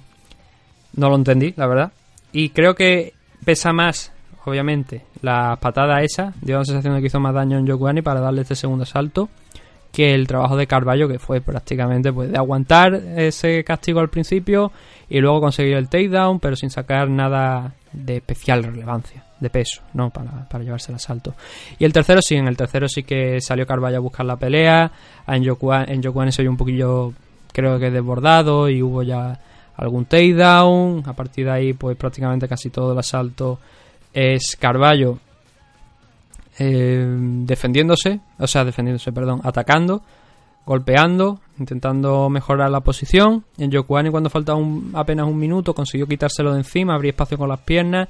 Lo que pasa es que le dio la espalda, Carballo cogió la espalda, cayó, buscó un armbar y eso a la hora de buscar la arma pues provocó que en Yokuani quedara encima, pero con muy poquito tiempo, 30 segundos aparte. Entonces, el control de, de, este, de este tercer asalto fue de Carballo, las mejores acciones fueron de Carballo y, y, Chiden Yokuani tuvo un poquito tiempo, la verdad, para, para mostrar por qué debería haber ganado el, el combate en este tercer asalto.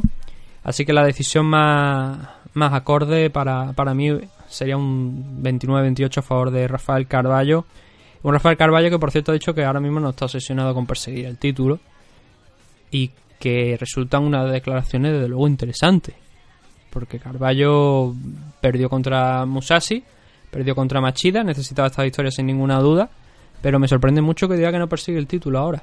Veremos cuáles son las intenciones de Rafael Carballo en próxima fecha porque no hay mucho luchador en 185 libras y la verdad es que está en una buena posición para, para retar.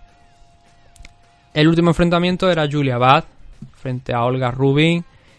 Victoria por KO, yo creo que era lo, esperable ¿no? de Julia Bad en 145 libras, el cinturón featherweight, victoria por KO, TKO más bien, de, de Julia Bad frente a Olga Rubin, patada, una patada al cuerpo, una patada más, más bien rodillazo al cuerpo, y, y unos golpes más para finalizar la pelea. Fue poquito tiempo, fueron dos minutos donde Julia Bad pues en, tardó en, en, en no, entró enchufada completamente, no entró enchufada de, de inicio, tardó algunos algunos minutos en ponerse en funcionamiento, un, minutillo y medio en ponerse en funcionamiento y eso lo intentó aprovechar Olga para presionar de inicio. Lo que pasa que Julia es mucha Julia Bad. Y estuvo controlando bien la distancia con patadas, pateando la, la, parte media del cuerpo, soltando alguna también abajo. Una Hesky también que, que, que, paró bien Olga Rubin. Pero estaba marcando terreno. Y luego empezó esas manos también a. Perdón, esas piernas, esas patadas empezaron a hacer daño. Hay una, parte hay una patada a la zona media, que es la que inicia la, finalización donde Olga Rubin pues se lleva la mano al abdomen, baja la guardia completamente porque una la tiene en el abdomen, la otra la tiene como dando en ese momento yo también creo que, que, ella misma dijo uy me ha hecho me ha hecho bastante daño bajó la mano y eso aprovechó eh, eh, Julia Bad para aprovechar que Olga Rubin no tenía ninguna defensa posible va a lanzarse sobre ella empezar a lanzar golpes retrocediendo Olga Rubin llegó hasta la pared de la jaula y volvió a conectar un rodillazo Julia Bad que ahora sí que tumbó a Olga Rubin a, al suelo y, finalizó con más golpes. Gran victoria de, Julia Bad, la verdad es que no tiene rival en la categoría featherweight de, de Bellator. Yo creo que se le ha acabado pequeña. Lo comenté en la previa que quizás el combate más importante que había tenido Julia Bad aquí en, en Bellator había sido el en el que se proclamó campeona de, del cinturón cuando se, se, se inició el, cuando se estrenó el cinturón, ¿no? Contra Marlos Coinen. Yo creo que esa ha sido la mejor pelea que ha tenido, por lo menos la rival con, con desde luego más experiencia.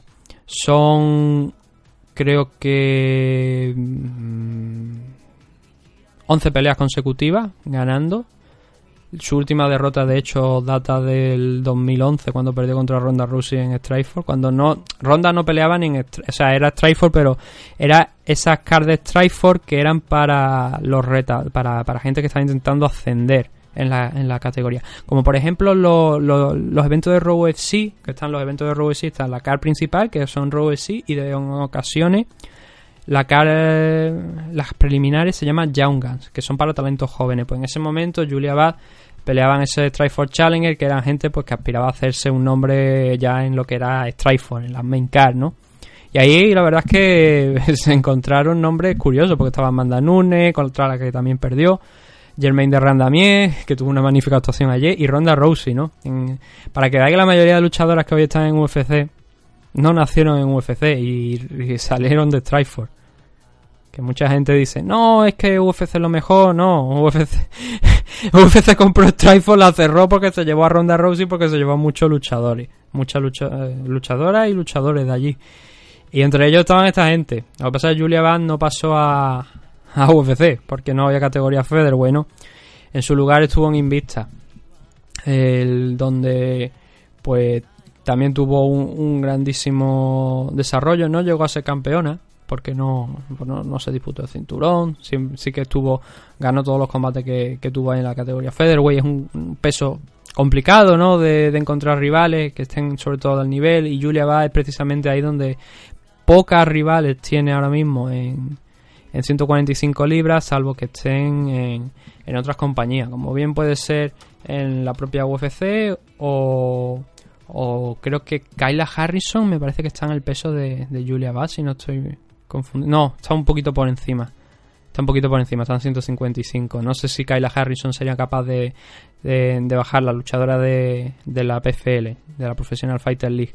No sé si podría bajar a 145 y, y disputar una pelea contra Julia Bass. Sería interesante porque la verdad es que las luchadoras de más peso, las que son de más nivel sobre todo, se quedan sin rivales y le tienen que dar luchadoras que no tengan pues mucho renombre. Y es una pena porque Julia es una gran luchadora, es una muy buena luchadora, pero no tiene rivales aquí suficiente en Bellator. Y en UFC tampoco es que lo haya, porque puede haber dos, tres, Germain de Randamier, que sería enfrentarse otra vez a lo mismo. Germain de Randamier, Amanda Nunes, quizás Holly Hall y Cyborg. Cuatro o cinco rivales de, de renombre, que al final pues tampoco aportan mucho, ¿no? Pero bueno, es una defensa más. No conoce la derrota aquí en Bellator. No conoce de hecho la derrota de hace 7, 8, 8 años frente a Ronda Rousey, como he dicho antes.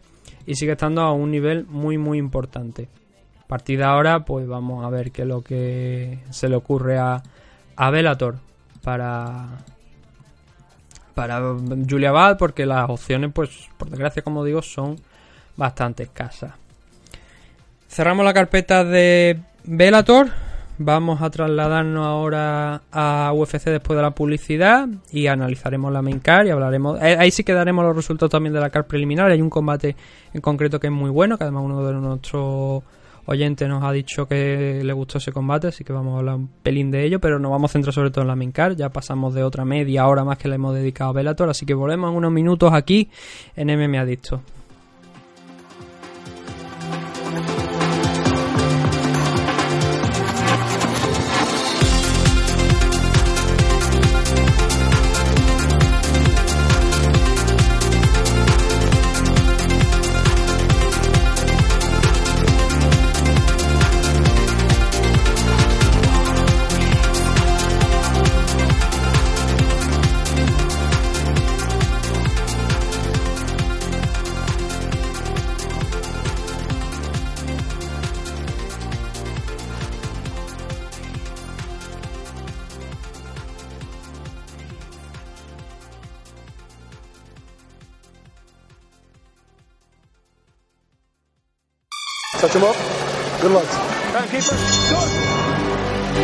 ¿Te gustan las NMA? En NM Adictos te escuchamos. Queremos muchas preguntas, preguntarnos chorradas también, da igual. Escríbenos en mmadictos.gmail.com o bien en nuestras redes sociales, arroba mmadictos.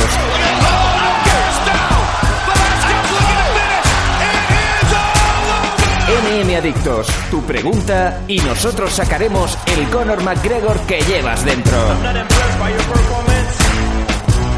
Te esperamos.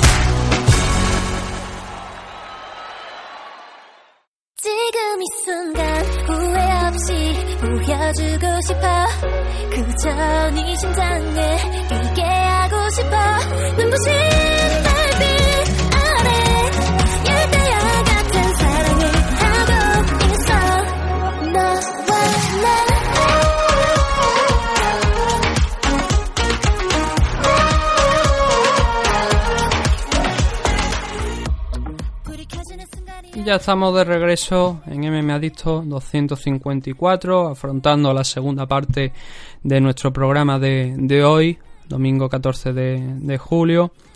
Y ahora nos toca dar las gracias a nuestros patrocinadores y recomendaros, por supuesto, en primer lugar, la comunidad Dragons, con más de 500 clases y 700 vídeos en la plataforma del sensei Nacho Serapio, 24 horas al día, 365 días al año, que volvéis de una borrachera y os sentís mal por haberos emborrachado. Emborrachado, pues podéis acceder a la plataforma de Dragons, la comunidad Dragons, y veros un vídeo tutorial a las 4 o 5 de la mañana, dependiendo a la hora de que volváis vosotros a casa, sobre combate deportivo, defensa personal, armas orientales, acrobacia, grappling y MMA, formas, lucha escénica, entrenamiento, técnica tradicional y tai chi y chi kung. También, además, por ser suscriptores de la comunidad Dragon, tenéis 15% de descuento en productos Dragons. Los gastos de envío de dichos productos son gratuitos. Un 50% de descuento en torneos y seminarios que estén coorganizados por Dragons. La revista, tanto a nivel digital como de papel. Y por supuesto, la gracias de Nacho Serapio por haberos suscrito a la comunidad Dragons. Repito, de 10 euros al mes, al mes tenéis muchísimo contenido que cada vez más y más y más. Que no. Nosotros decimos 500 clases y 700 vídeos, pero cada vez son más. Y que todos los días, de lunes a viernes, hay una, hay una clase nueva, un vídeo nuevo que podéis consultar. Y que además no tenéis compromiso de permanencia, con lo cual, si al primer mes pues no os gusta, simplemente pues os dais de baja. Pero la verdad es que, ya digo, cuando os suscribáis y veáis todo el contenido que tiene Nacho Serapio subido en la comunidad Dragon, no vaya a querer suscribiros, de, suscribiros, sino que vaya a querer incluso más. Vaya a querer eh, que, esté hasta las hasta las 24 horas que esté el pobre Nacho Serapio sacando contenido para que vosotros podáis disfrutar del mejor contenido en diferentes deportes de contacto y artes marciales. Y luego el segundo de nuestros patrocinadores es eh, Protege tus piños, la clínica dental Torra Romeo en la calle Sau de Sabadell, a.k.a. Fran González, Fran Dentista, donde podéis encontrar los mejores bucales del negocio. Y vosotros diréis, ¿eso lo decís vosotros? No, no, no es que lo digamos nosotros. Lo dicen gente como Kelvin Gastelum, Mackenzie Der, Jan Cabral, Enrique Wasabi Marín, Alner Lloveras también, eh, forman parte del equipo de Protege tus piños. Daniel Toledo, el que precisamente se me iba a olvidar y creo es buen momento para, para decirlo. Peleó en el día de ayer en el Reino Unido y venció. Volvió a la senda de la victoria por fin. Así que nuestra enhorabuena a Daniel Toledo por, por volver a la a ganar. Y no solamente de deporte de contacto, donde también además encontramos gente como el campeón mundial de K1 Artur Kishenko, ¿no? Sino también gente del mundo del rugby, del boxeo. Daniel Ladero, por ejemplo, también forma parte del equipo de Protege tus piños. Así que si queréis información de eh, los mejores bucales del negocio, simplemente pues tenéis que llamar a la clínica Torra Romeu, clínica dental Torra Romeu en Sabadell, preguntar por Fran González y si le decís que vais de parte de Meme Adicto, pues igual os hace un, descuentito. Que la verdad es que en otra ocasión sí que nos lo ha dicho, así que ya sabéis que si necesitáis un bucal, acudáis a un especialista como protege tus piños, que desde luego vuestros dientes lo van a agradecer. Y recordad que vuestra edad, normalmente, si sois mayor de 18 años, los dientes no crecen. Salvo yo, que todavía tengo un diente de leche que no sé qué cojones hace ahí. El tercero de nuestros patrocinadores es el Training Uni MMA de Zaragoza, con Quique Pérez a la cabeza, que están sacando competidores a nivel nacional constantemente, cada fin de semana, con muchísimo éxito. Veas el ejemplo de Jan Blasco. Y donde podéis encontrar el mejor entrenamiento allí en Zaragoza. Es una forma parte también del Training Uni, el Training MMA de Zaragoza, ese otro ala que está allí en, en la comunidad valenciana de, de Titín y compañía, el Training Uni de allí de Valencia y ambos son dos, gimnasios espectaculares, con competidores de muchísimo nivel. Y además que ya lo dice, lo ha comentado muchas veces Manu, que lo hemos tenido aquí en alguna ocasión, que Quique Pérez prácticamente como un padre para, para ellos. Es un grandísimo entrenador, está trabajando muy bien todo el equipo. Y si queréis, si sois de la zona, sois de Zaragoza y estáis buscando un gimnasio para entrenar MMA, que no UFC, aquí no entrenamos UFC, aquí entrenamos MMA, Acudí al Training Uni MMA de Zaragoza. Podéis seguirles en sus redes sociales eh, y ahí os darán toda la información disponible y también, por supuesto, pasaros por el, por el gimnasio. Y luego también darle las gracias a casicao.com, vuestra tienda online de deportes de contacto, de material deportivo, donde tenéis al mejor precio de todo. Guantes, guantillas, vendas, equipación deportiva. Y por supuesto, si tenéis un gimnasio o un club, podéis también eh, enviar vuestros datos a Casicao y ellos os, aconsejarán sobre cómo preparar un buen equipo deportivo para vuestro vuestro club. Incluso os pondrán el logo de vuestro gimnasio en, en el material deportivo que carguéis. Y siempre todo al mejor precio en casicao.com ahora nuestras redes sociales también antes ya de meternos con ese evento de, de UFC estamos ya por encima de la hora del programa madre de Dios cómo puedo hablar tanto no me lo explico ni yo. Y porque no hablo como las tortugas, porque si hablara como las tortugas, aquí nos podríamos tirar hasta dentro de 4 o 5 horas. El caso, MM Adicto, podéis seguirnos en en Evox, en iTunes, en Spotify, aunque si ya como he dicho al principio nos estáis escuchando por algo, es que no os habéis encontrado, pero bueno, si todo, nos habéis encontrado aleatoriamente en alguna página que no sea ni Evox, ni iTunes, ni Spotify, aunque creo que iTunes lo han cambiado por iTunes Podcast, ¿no? O Apple Podcast, creo que se llama ahora. Si lo encontré en cualquier otra página que no sea esta y no sea un foro o algo que a lo mejor haya alguien que lo haya compartido, hacednoslo saber porque alguna vez hemos visto que hay gente que sube el programa en alguna página sin nuestro consentimiento y nos interesaría saberlo también. Pero en línea general no es así, así que ya sabéis dónde encontrarnos. Y lo que sí, si queréis poner en contacto con, con nosotros para enviarnos algunas preguntas, sugerencias, comentarios, amenazas de muerte, de ecologistas que dicen que porque tenemos monos radioactivos encerrados en una jaula, mmadicto.gmail.com o en nuestras redes sociales, arroba mmadicto en Twitter, mmadicto en Facebook, mmadicto TV, TV en YouTube, aunque no utilizamos mucho el canal porque obviamente somos más un programa radiofónico que otra cosa. Nos vamos a poner. En alguna ocasión lo hemos hecho, pero realmente lo estamos dejando el canal de YouTube, sobre todo para entrevistas y para alguna cosilla así adicional de vídeo de verdad que sí podamos mostraros. Y en Instagram, mmadicto-podcast. Además del correo, que creo que lo he dicho antes, pero por si acaso lo vuelvo a repetir, mmadicto.gmail.com.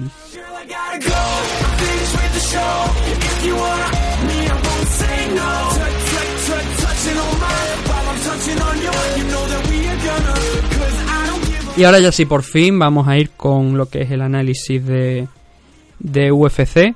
Ese UFC en Sacramento, en la casa de Uraya Faber, que hacía su regreso con 40 años. Y qué regreso, la verdad. Un regreso espectacular. Pero antes de, ir directamente al enfrentamiento entre Uraya Faber y Ricky Simon, vamos a hablar de, la car preliminar. No en profundidad, pero sí vamos a dar los resultados para que todo el mundo, los que no hayan visto el evento, pues tengan unas ligeras nociones de lo que pasó. En el primer combate de la noche tenemos una decisión unánime a favor de Benito López frente a Vince Morales. Una decisión que creo que es polémica, porque creo que Vince Morales ganó por lo menos con un 29-28, si no un 30-27 a, a Benito López, pero por alguna extraña razón los jueces no lo vieron así. Le dieron la victoria a Benito López, no sé si es porque estaba peleando allí en, en casa, porque es del Team Alpha Male también, y no sé si eso tuvo fue una razón de peso o algo para darle la victoria a Benito López, pero la verdad es una victoria que no comparto. Brianna Van Buren derrotando a Lidia Renata Sousa en lo que esto para mí sí que es una sorpresa y un descubrimiento porque no pensaba que Lidia iba a poner más o sea que yo, yo creía que era la favorita la verdad y sin embargo, Brianna Van Buren pues me sorprendió bastante. Además creo que es una pelea que aceptó en short notice, con lo cual es, más espectacular. De hecho, ella en, en, declaraciones, Brianna Van Buren ha dicho que para ella no hay ninguna pelea que sea en short notice. Eh, es digno de alabar esa, esa actitud. Y victoria para la americana frente a la brasileña, que suma su segunda derrota en su carrera profesional y deja dudas, deja dudas sobre todo y desde luego una buena actuación de Brianna Van Buren. No la más excitante del mundo, pero sí lo suficiente para ganar. Hay veces que tienes que bajar al fango y hacer un combate malo para conseguir la victoria antes de, de hacer actuaciones mejores. Pero al final la victoria es lo que cuentan los récords, por desgracia. Jonathan Martínez derrotando por KO a Pin Juan Liu con un rodillazo limpio, muy bien colocado en timing al mentón de, del chino en el tercer asalto, cuando entrábamos ya prácticamente en el último minuto, y luego un combate que ha sido peculiar, muy muy peculiar. Ryan Hall contra Darren Elkins en 145 libras, decisión unánime a favor de Ryan Hall.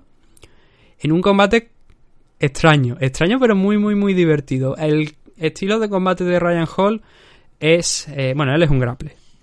Él es un grappler y especialmente anoche volvimos a ver que le encantan los leg locks, las llaves a las piernas. Y estuvo insistiendo con eso, eh, tirándose al suelo, buscando eh, el agarrar una pierna de Darren Elkin o que Darren Elkin cayera en la trampa de entrar ahí. Darren inteligentemente no quiso entrar. No quiso entrar, aunque ya conforme iban pasando los minutos, mm, en alguna ocasión sí que lo intentó, porque eh, si Ryan Hall realmente te estaba ofreciendo la guardia, no tenías que entrar, pero a su vez tenía, podías, tenías posibilidad, a lo mejor patearle, pero claro, es mucho más fácil decirlo que hacerlo, ¿no? Y, era arriesgado, la verdad, lo que tenía que hacer Darren Elkin aquí con, con Ryan Hall. No se atrevió a entrar y las veces que intentó se vio como Ryan Hall echaba rápidamente manos de las piernas buscando la, la llave y, y, no era plan, ¿no? Y entonces, si a eso le sumamos que Ryan Hall en el primer asalto y luego en, alguno de los otros dos, que ahora no recuerdo exactamente cuál fue, pues no tengo las anotaciones aquí, te saca una patada giratoria que impacta a Darren Elkin, que lo manda al suelo, los problemas para Elkin son mayores, porque no solamente es que no se encuentre cómodo en el striking, que además Ryan Hall es que estaba...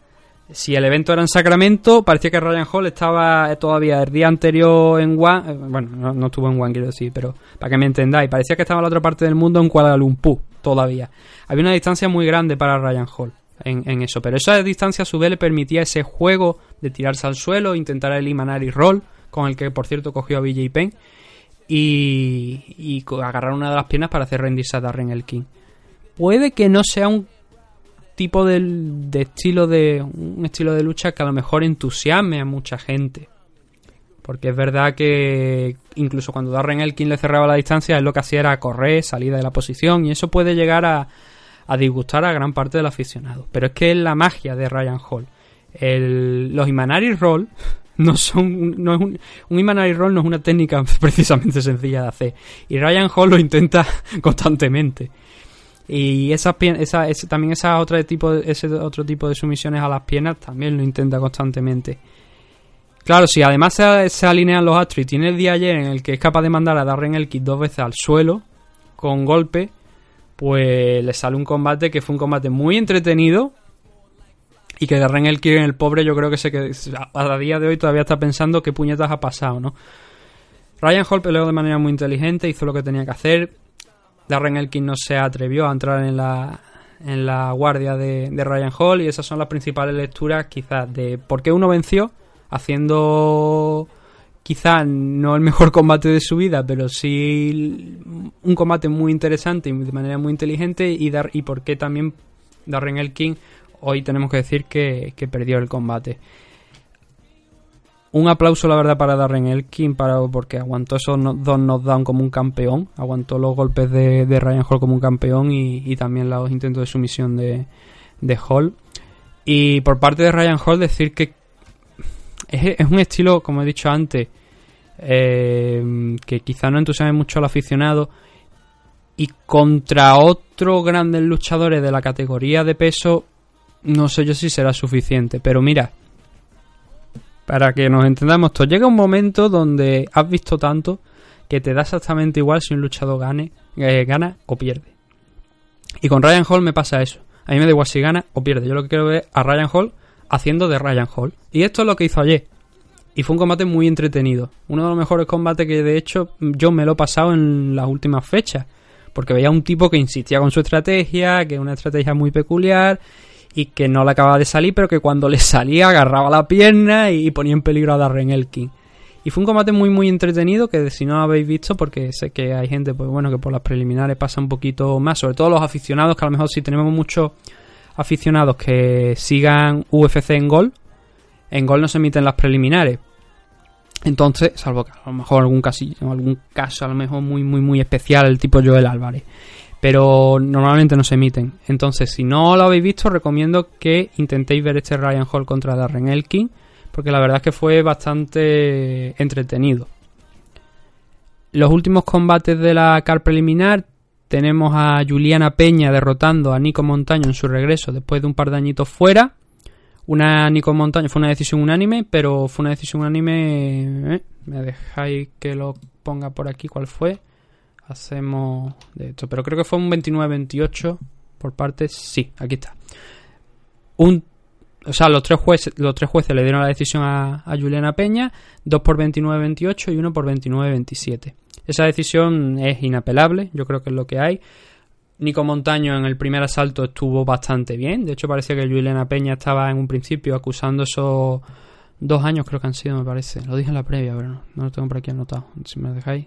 Sí, dos, dos añitos. Dos añitos desde su último combate. Y parecía que lo estaba acusando. Haber estado dos, dos años fuera de, de la jaula.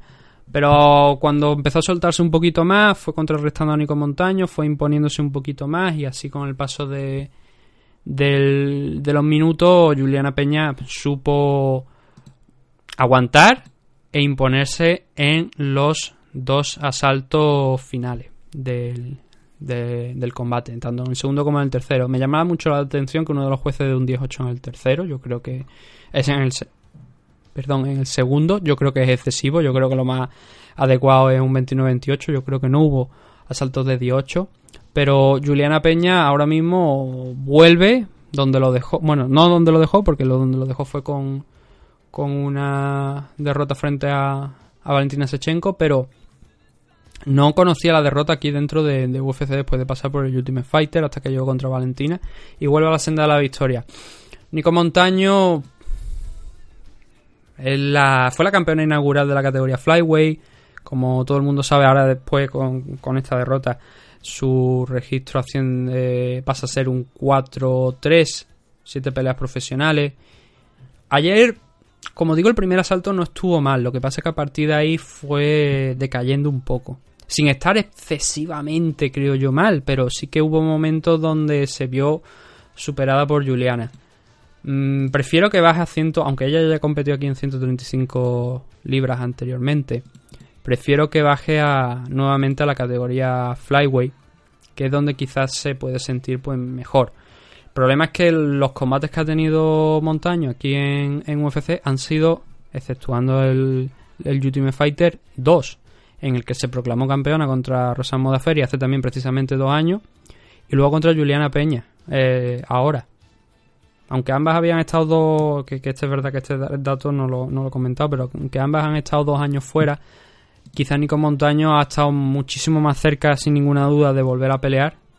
Y lo que pasa que, pues, un problema de una de uno de los dientes creo que era y luego también el problema que tuvo en el corte de peso contra Valentina Sechenko hizo que pues que no, no se diera ninguna pelea más desde que se proclamó campeona contra Rosa Modafferi en el Ultimate Fighter en la final del Ultimate Fighter hasta este enfrentamiento contra Juliana Peña. No ha tenido combate de por medio y la verdad no sé si eso también habrá podido afectarle pero creo que en la Flyway, quizás por el, peso que hay, va a tener mejor desempeño que contra las Bantamweight. Que hay Bantamweight muy buenas, obviamente Amanda Nunes no, pero hay Bantamweight muy buenas que a su vez también pesan bastante, que están fuera incluso hasta de categoría. Y esas rivales, desde luego, Nico Montaño no, no, creo que pueda llegar a tocarlas. Vamos a ver, por eso, como digo, si en la categoría Flyway sí que puede conseguir algunas victorias, alguien de la parte de arriba, entre las 7-8 primeras, entonces ya podríamos hablar de Nico Montaño, empezar a creernos a Nico Montaño.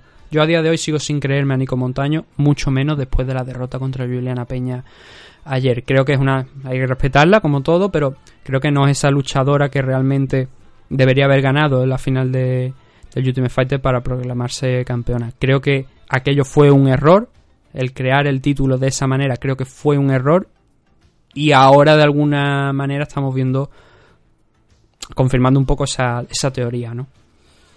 Luego tenemos a Andrés Fili en el primer asalto noqueando a Shimon Moraes utilizando el striking. La verdad es que ayer fue la noche en la que me había quejado de ello en la previa. que Philly tiene un alcance largo. Philly, la verdad es que es un buen luchador cuando, cuando tiene el día.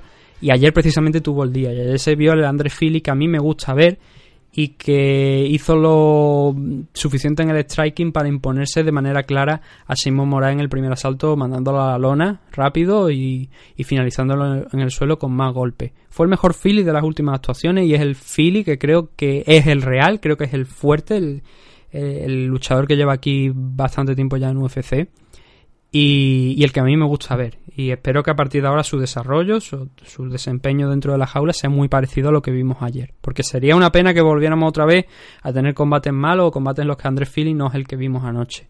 Y Simón Moraes, la verdad es que, hombre, los caos ocurren, la quizás la a ver, como digo, los caos tan rápidos muchas veces no te da para determinar quién es mejor o peor luchador. Creo que Simón Moraes es un luchador correcto, creo que desde luego no va a ser campeón aquí, pero ha perdido ya dos combates consecutivos.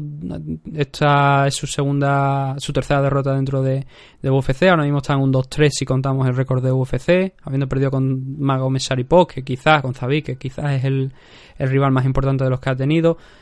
Y eso es lo que quizás hace daño, especialmente, ¿no? Que haber perdido con Zabi y Mago Mesaripo puede entrar dentro de los planes, pero a perder contra Yusuf, contra Sodi Yusuf y, y perder ahora contra Andrés Fili sí que hace que ya no esté. eh, que la gente tenga dudas, como es lógico. Y ahí es donde creo que esa posición complicada de Simon Moraes. El último combate de la car preliminar era el de John Adam derrotando por decisión unánime a Mike Rodríguez. Y ahora sí pasamos a la main car de este UFC Sacramento.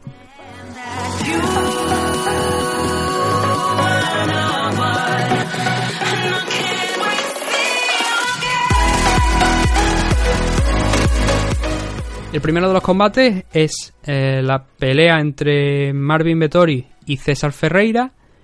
Y fue bastante entretenida, la verdad. Yo a Marvin Vettori lo recordaba. Bueno, había tenido aquí varias peleas en, en UFC el italiano, pero el último combate que, que le recuerdo, que de hecho fue el último, fue contra Israel Adesanya, donde estuvo correcto, pero no estuvo a un nivel en el que quizás se pudiera acercar especialmente a, a Israel Adesanya aquella noche. Pero sin embargo aquí sí que se le vio un Marvin Vettori muy decidido, mm, que fue a por el combate desde un primer momento, imponiendo un ritmo muy, muy, muy alto. Y Ferreira encontró al principio un filón en el primer asalto a base de, de Loki. Pero esto poco a poco fue aprovechando Marvin Vettori, esa Loki, para contrarrestarla, agarrarla o bien o sea, hacer dos cosas, o bien agarrarlas, permitirle entrar en una distancia más cómoda en un clinch donde pudiera golpear, o bien derribarle como consiguió en este en este primer asalto, pero también contrarrestarla con golpe. Hubo tres posibilidades, o, pero eso eso eso fue casi al final ya cuando ya se empezó a ajustar bien a esa Loki. Al principio lo que digo fue eso, fue Marvin Vettori intentando meterle un ritmo alto a César Ferreira, un Ferreira que encontró éxito con esa Loki, pero se vio un poquito desbordado. Cada vez que se acercaba intentando entrar en contacto con Marvin Vettori para intentar derribar al italiano, se encontraba en un clinch del que salía peor parado de lo que él le hacía a su rival, bastante peor parado. Y sobre todo, como te digo, como, como te estoy contando, eso al final, ese momento donde ya Marvin Vettori se ha, ajustado a esa Loki y ya está o bien contrarrestándola con golpes arriba o bien aprovechando ese, ese golpe para cerrar distancia y derribarlo como finalmente pasó en este primer asalto. Fue un grandísimo round para Marvin Vettori, muy estudiado, muy técnico, muy sabiendo en cada momento lo que hacer y en qué, y en qué momento. Y fue un 19 claro para Marvin Vettori. En el segundo Ferreira intentó ser un poquito más productivo, soltando swing potente, a ver si podía hacer retroceder a, a Vettori, pero nada, Vettori estuvo en la noche de ayer muy, muy técnico en el striking, esquivando golpes simplemente echando el cuerpo hacia atrás y devolviendo eh, las manos hacia adelante a, a Ferreira. Y Ferreira vio que el plan A no le estaba funcionando, que el plan B quizá a lo mejor del clinch tampoco le funcionaba y, te- se fue ya a la... no a la desesperada, pero sí intentando ya volver a derribar a... bueno, volver, intentar derribar a, a Marvin Vettori y- para intentar imponerse un poquito en, en el suelo, pero nada, no, no fue posible. Marvin Vettori estuvo muy muy superior en este segundo salto y en el tercero nuevamente eh, volvimos a tener más de lo mismo un italiano, el luchador italiano muy muy superior a, a Ferreira, un Ferreira que cada vez el pobre iba a menos, que hay que reconocerle que también estuvo recibiendo bastante, no, un- no una paliza, no una tormenta de golpes, pero sí que eso hubiera minado la moral de, de bastante gente y lo hubiera a lo mejor roto de alguna manera mentalmente, provocando que, que Vettori podría, pudiese estar mucho más tranquilo. Él no, él siguió insistiendo, él sabía que, que tenía que seguir insistiendo para ver si podía derribar a Vettori. No lo consiguió al final y eso, pues la decisión fue unánime a favor de, del italiano que vuelve a la senda de, de la victoria. Que está teniendo un, un run más que interesante aquí en UFC. Ahora mismo está con un, un 3-2 pero que las derrotas que ha tenido ha sido contra Antonio Carlos Jr., que sí que es verdad que uno es un rival muy, muy conocido, pero Israel Adesanya ahora mismo está campeón interino, está a las puertas de enfrentarse a Robert Whittaker dentro de pocos meses, y, y desde luego con el Marvin Vettori que vimos ayer, a excepción que lo único malo que le vi a Marvin Vettori en el día de ayer fue que quizá la guardia a veces la tenía muy baja y había algunos golpes que podía haber evitado, pero que no lo hacía y se los comía de lleno. parar golpe con la cara normalmente no es buena opción, pero ayer que tuvo la pelea bastante controlada, mm, tampoco es algo excesivamente eh, peligroso ni destacable, ¿no? Pero sí que eso puede ser algo letal contra gente de, más nivel y aunque ya digo, tuvo un grandísimo desempeño ayer, esa fue la única nota negativa, quizás por ponerle algo que pudo que puedo ponerle a Marvin Vettori en el día de ayer con su grandísima actuación frente a, César Ferreira. Y en la que es la última decisión de, de la noche, la decisión dividida de Carl Robertson sobre Wellington Turman, eh, un Robertson que el primer asalto abrieron en la categoría 185 libras, que no, lo he comentado. Ah, eh, abrió el, combate Robertson, pues intercambiando golpes, tanto él como Turman. Un buen rodillazo de, Robertson eh, a, un, a un intento de takedown de Turman. No sacó mucho de ese rodillazo porque al final Turman consiguió llevarlo al suelo. Pero a partir de ahí, el combate, la verdad, que cada vez que tocaba el suelo fue un, un trabajo enorme de, de Robertson, revirtiendo posiciones en el suelo, eh, como en este primer asalto, no soltando ya esa posición cuando consiguió revertirla y trabajando de alguna manera como buenamente podía. Pero el Turman no sacó mucho en este primer asalto, intentó ese takedown, intentó ver si podía cerrar una, una guillotina, pero no, no, no, lo consiguió. Y a partir de ese momento de esa guillotina, creo que quedaban dos minutos, hace aproximadamente tres minutos quizás, donde Carl Robertson estuvo en posición superior en este primer round, trabajando sobre Wellington Turman de una manera. No volumen, no un volumen de golpe, pero sí efectiva, controlando la posición, pasando sobre todo al final, en el último momento pasó la guardia y Turman capeó el, el temporal que se le estaba empezando a hacer, eh, empezando a ponérsele por delante, aguantando bien a Carl Robinson en una corta distancia cuando estaba en la guardia. Y con esto nos íbamos al segundo salto, donde nuevamente volvieron a intercambiar golpes, pero Robertson empezó a estar por encima en esos intercambios, a hacerle daño a la zona medio también de, del brasileño con algunas patadas, buscando también el, el derribo. Pero al final el que, encontró más éxito en este segundo asalto fue sobre todo Turman. Turman estuvo derribando varias veces a, Carl Robinson. Intentó también meterle los ganchos por dentro, una de las veces que de estos derribos que le ganó la espalda. Lo que pasa es que cometió un pequeño error, aunque no quedaba mucho tiempo ya en, el cronómetro de cara al final del asalto. Cometió un error el, cuando intentó echarse hacia atrás y llevarse consigo, consigo a, a Carl Robertson en, en, ese, en esa posición para intentar el rear choke. Falló, no lo consiguió llevar y eso lo aprovechó Robertson para darse la vuelta e intentar trabajar un poco con algunos codazos cortos, golpes a, al abdomen, pero con muy poquito tiempo por delante. El, el, el segundo salto es íntegramente, bueno, íntegramente, casi todo de, de, un trabajo de Turman y aquí es donde quizás tendríamos que entrar a, debatir porque a ver esta es una decisión que es dividida pero que quizás es entendible que sea que, haya unos jueces que opinen de otra manera. Este segundo salto creo que es clave porque Carl Robinson inicia muy bien. En el striking golpea parece que está haciendo daño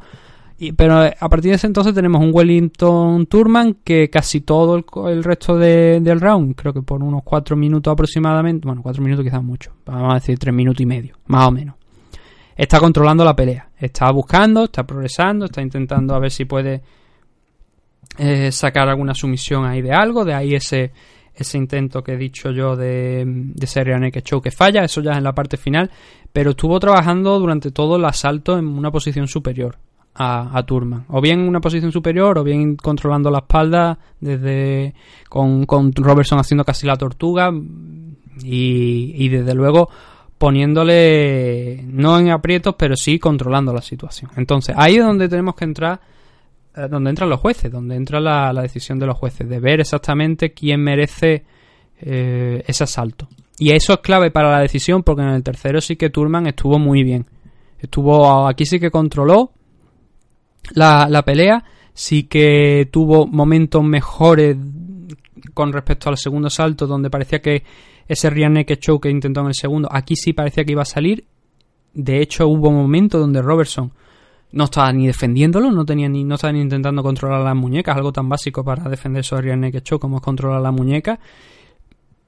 Pero Turman quizás no con yo creo que aquí es donde está la donde esa finalización no se produce a pesar de que tiene varias oportunidades porque no consigue meter el antebrazo por debajo de, del mentón de Robertson y se queda casi siempre por encima. Robertson estaba defendiendo con la barbilla como si fuera un sin cuello y, y eso impedía que pues que, que, Turman metiera ese brazo que le hacía tanta falta por debajo del mentón para, para intentar apretar ese rear naked choke. No consiguió eso, consiguió ganar el round, aunque en los últimos segundos mmm, Robertson explotó, se dio la vuelta y empezó a lanzar bomba como si no hubiera mañana, por si acaso la decisión no le era favorable y podía finalizar la pelea o igualar un poquito este tercer asalto. Pero fueron bastantes minutos de control y de dominio de Turman, lo que le hicieron merecedor de un 19 aquí. Con todo esto tenemos, yo creo, una decisión polémica, de la que vosotros podéis opinar si queréis dejándolo en comentarios si habéis visto el combate, en la que para mí el primer asalto son 19 para Robertson, el segundo es un 19 para Robertson y ahora voy a explicar por qué. Y el tercero un 19 para Turman. El segundo creo que es un 19 para Robertson. Porque, a pesar de todo lo que he comentado, de lo de ese Riane que echó, creo que pesan mucho más los golpes del inicio del asalto, del primer minuto, que luego el trabajo que hizo Robertson. ¿Por qué choca con quizás a lo mejor eso con lo que se hizo en el tercero? Lo que hizo Turman en el tercero. Porque Turman en el tercero sí que fue dominante, sí que estuvo cerca de cerrar esa sumisión y cerca de finalizar la pelea. En el segundo no estuvo cerca de finalizar la pelea. Robertson tampoco.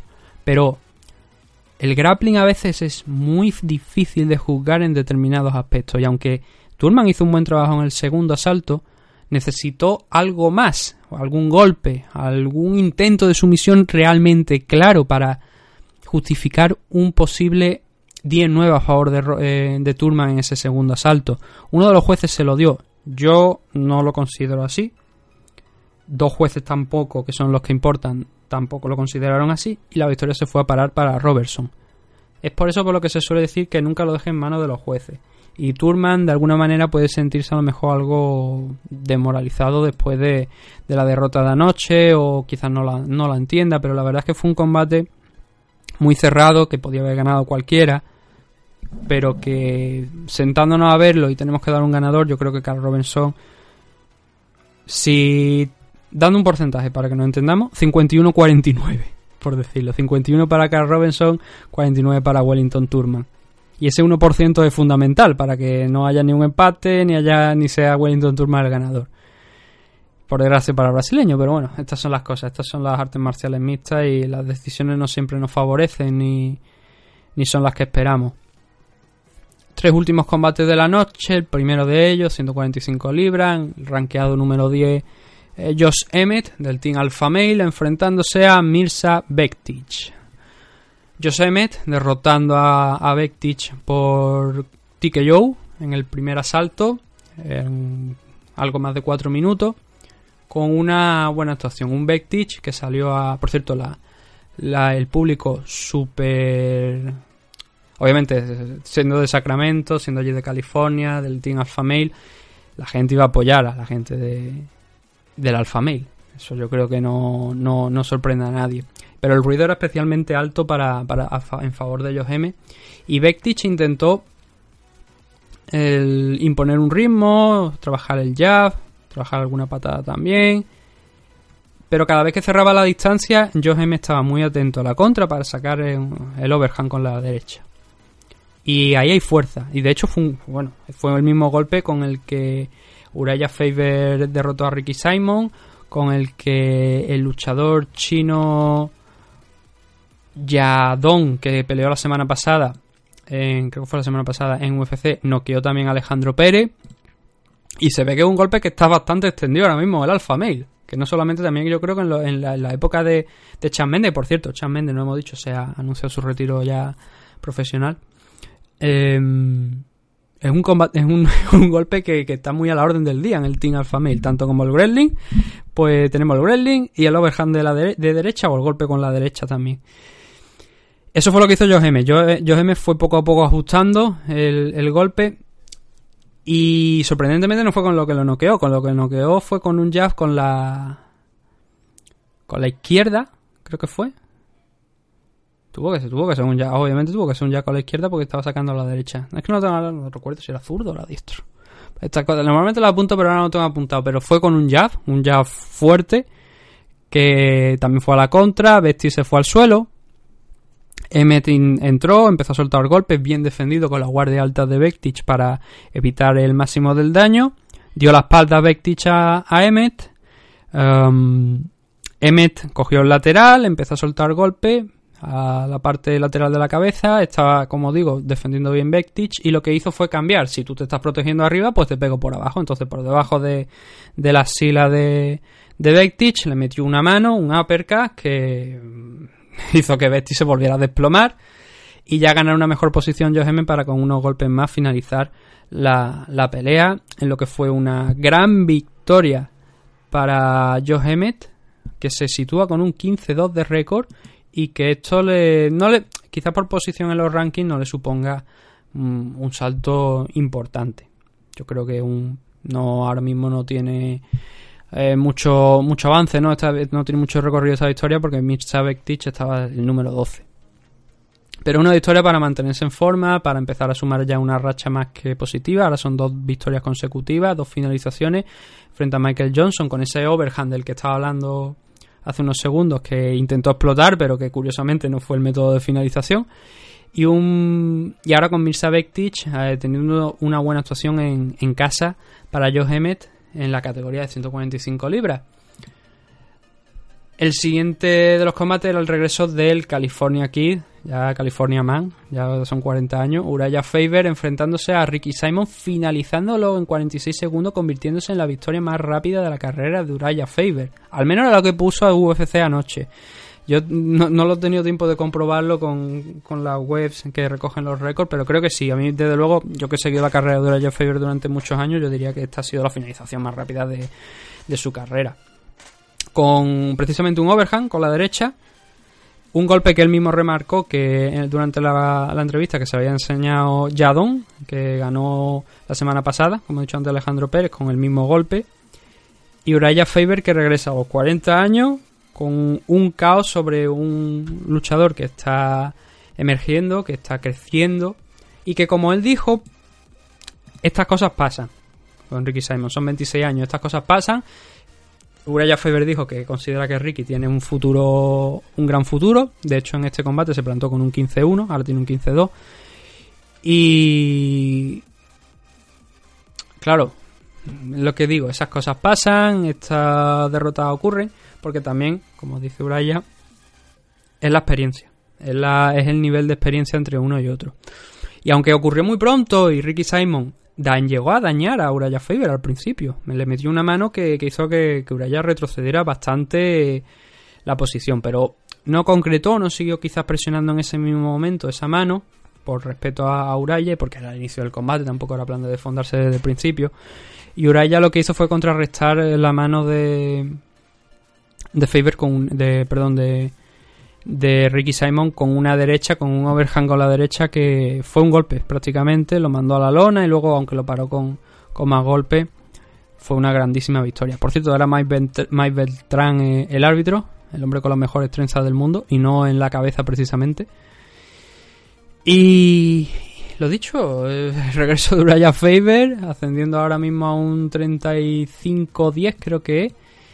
Eh, lo tengo por aquí, sí, un 35-10 35 victorias, 10 derrotas. La pregunta es ahora qué, ¿no? La pregunta es ahora que Henry Cejudo era un- había nombrado a Uraya Faber como uno de los luchadores a los que le gustaría enfrentarse. Uraya también se hizo de eco de ello en la ah, en la entrevista posterior con Michael Bisping. Y la cosa está ahí. Nos ha llegado una pregunta al respecto, no sobre, sobre qué es lo siguiente para Uraya Faber, sino qué es lo siguiente sobre eh, Triple Triple C, ¿no? Que es ahora el nombre. Triple C es ahora el apodo oficial de, Henry Cejudo. Cham Cham Cham, ¿no? El de la medalla de oro de, los Juegos Olímpicos y lo- los dos campeonatos que tiene. Eso lo haremos ahora después, ahora con la pregunta que nos ha llegado sobre un posible retador para, para Henry Cejudo. Obviamente el nombre de Uraya Faber. A mí que mm, alejarme de la pantalla y del micro porque creo que sería interesante. El combate final eh, fue el de Germain de Randamier frente a Aspen. Fueron 16 segundos. Una, un 1-2 para de Germain de Randamier. Estaba dedicada a John Cavanagh, el entrenador de Conor McGregor, que decía que dijo que los 1-2 no eran era lo peor que se le podía recomendar a un luchador de, de MMA. Pues ahí tiene tu, tu 1-2.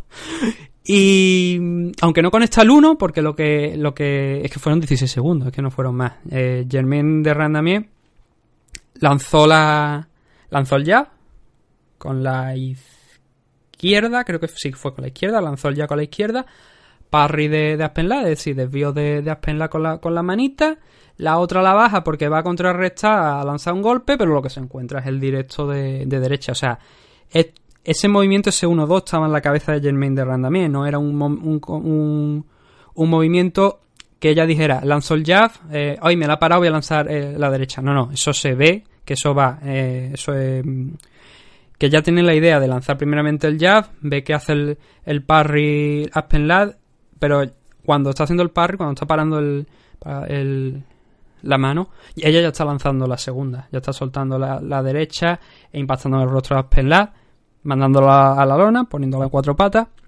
Hay polémica, una un, por lo visto es una parada que no le ha entusiasmado a todo el mundo. Yo creo que es una parada de Jardín más que correcta. Y en referencia a eso, pues lo, he comentado por redes sociales. Y por ejemplo, nos han llegado varios mensajes. Eh, bueno, yo he comentado eso. Yo he comentado que a mí me parece una parada más que correcta, que la parada está en lo que es, es buena porque Aspen Ladd cae de boca. Y si todo el mundo. Quizás en directo es más complicado, ¿vale? Yo entiendo eso. Pero si la gente la, ve con cuidado, la ve repetida, a cámara lenta, ve como Aspen Ladd cae por, la, por, esa, por esa derecha, por ese right crow. Ella pone las manos y si una luchadora está bien, lo primero, no se va al suelo de esa manera. Y lo segundo, no se queda esperando el golpe, mirando hacia el lateral, esperando el golpe de, de Germain de Randamier. La somanta palos, para que nos entendamos. No se queda ahí. Entonces, Germain, de hecho, llegó, soltó una, una izquierda que voltea a Aspen Ladd, hace que ella se quede en posición cucaracha, como decimos, patas arriba. Y, y ahí es donde se produce justo la parada. Pero en ese momento ya estaba Herdin, cuando él la ve caer, Herdin ya estaba intentando avanzar. Y ese segundo golpe de, Aspen, de, de Germain de lo único que provoca es que ella se dé la vuelta también por el efecto del golpe. Que podía estar recuperándose, pero lo he puesto de ejemplo también. Me recuerda mucho cuando ah, escucho él eh, paradas tempranas. eh, el luchador podía seguir peleando. Me recuerda mucho a un enfrentamiento que hay entre Brian Stan y que hubo hace muchos años entre Brian Stan y Alessio Sakara. Brian Stan noqueó a Alessio Sakara y Alessio Sakara desde que lo noquea y tú ves que claramente está noqueado porque se le ve que pierde el conocimiento hasta que regrese y pone las manos en guardia como si no hubiera pasado absolutamente nada o puede haber un segundo, incluso a lo mejor hasta menos de un segundo, pero es un, un tan rápido, esos, esos KO que se denomina Flash KO, un, un, KO Flash, como si fuera un Flash, porque regresan regresas tan pronto de, de la habitación del sueño que parece que no ha pasado nada. Eso fue lo que hizo Alessio Sakara ahí. Y es verdad que Aspen Ladd no está cao en ningún momento, no está completamente cao, porque si no se habría ido de boca y las luces se habrían apagado, pero sí que no era consciente de lo que estaba de lo que realmente estaba pasando, no estaba en condiciones de defenderse. Y esa es la clave, cuando no estás en condiciones de defenderte, está más que justificada una parada del árbitro. Y por eso creo que Herdin lo paró bien.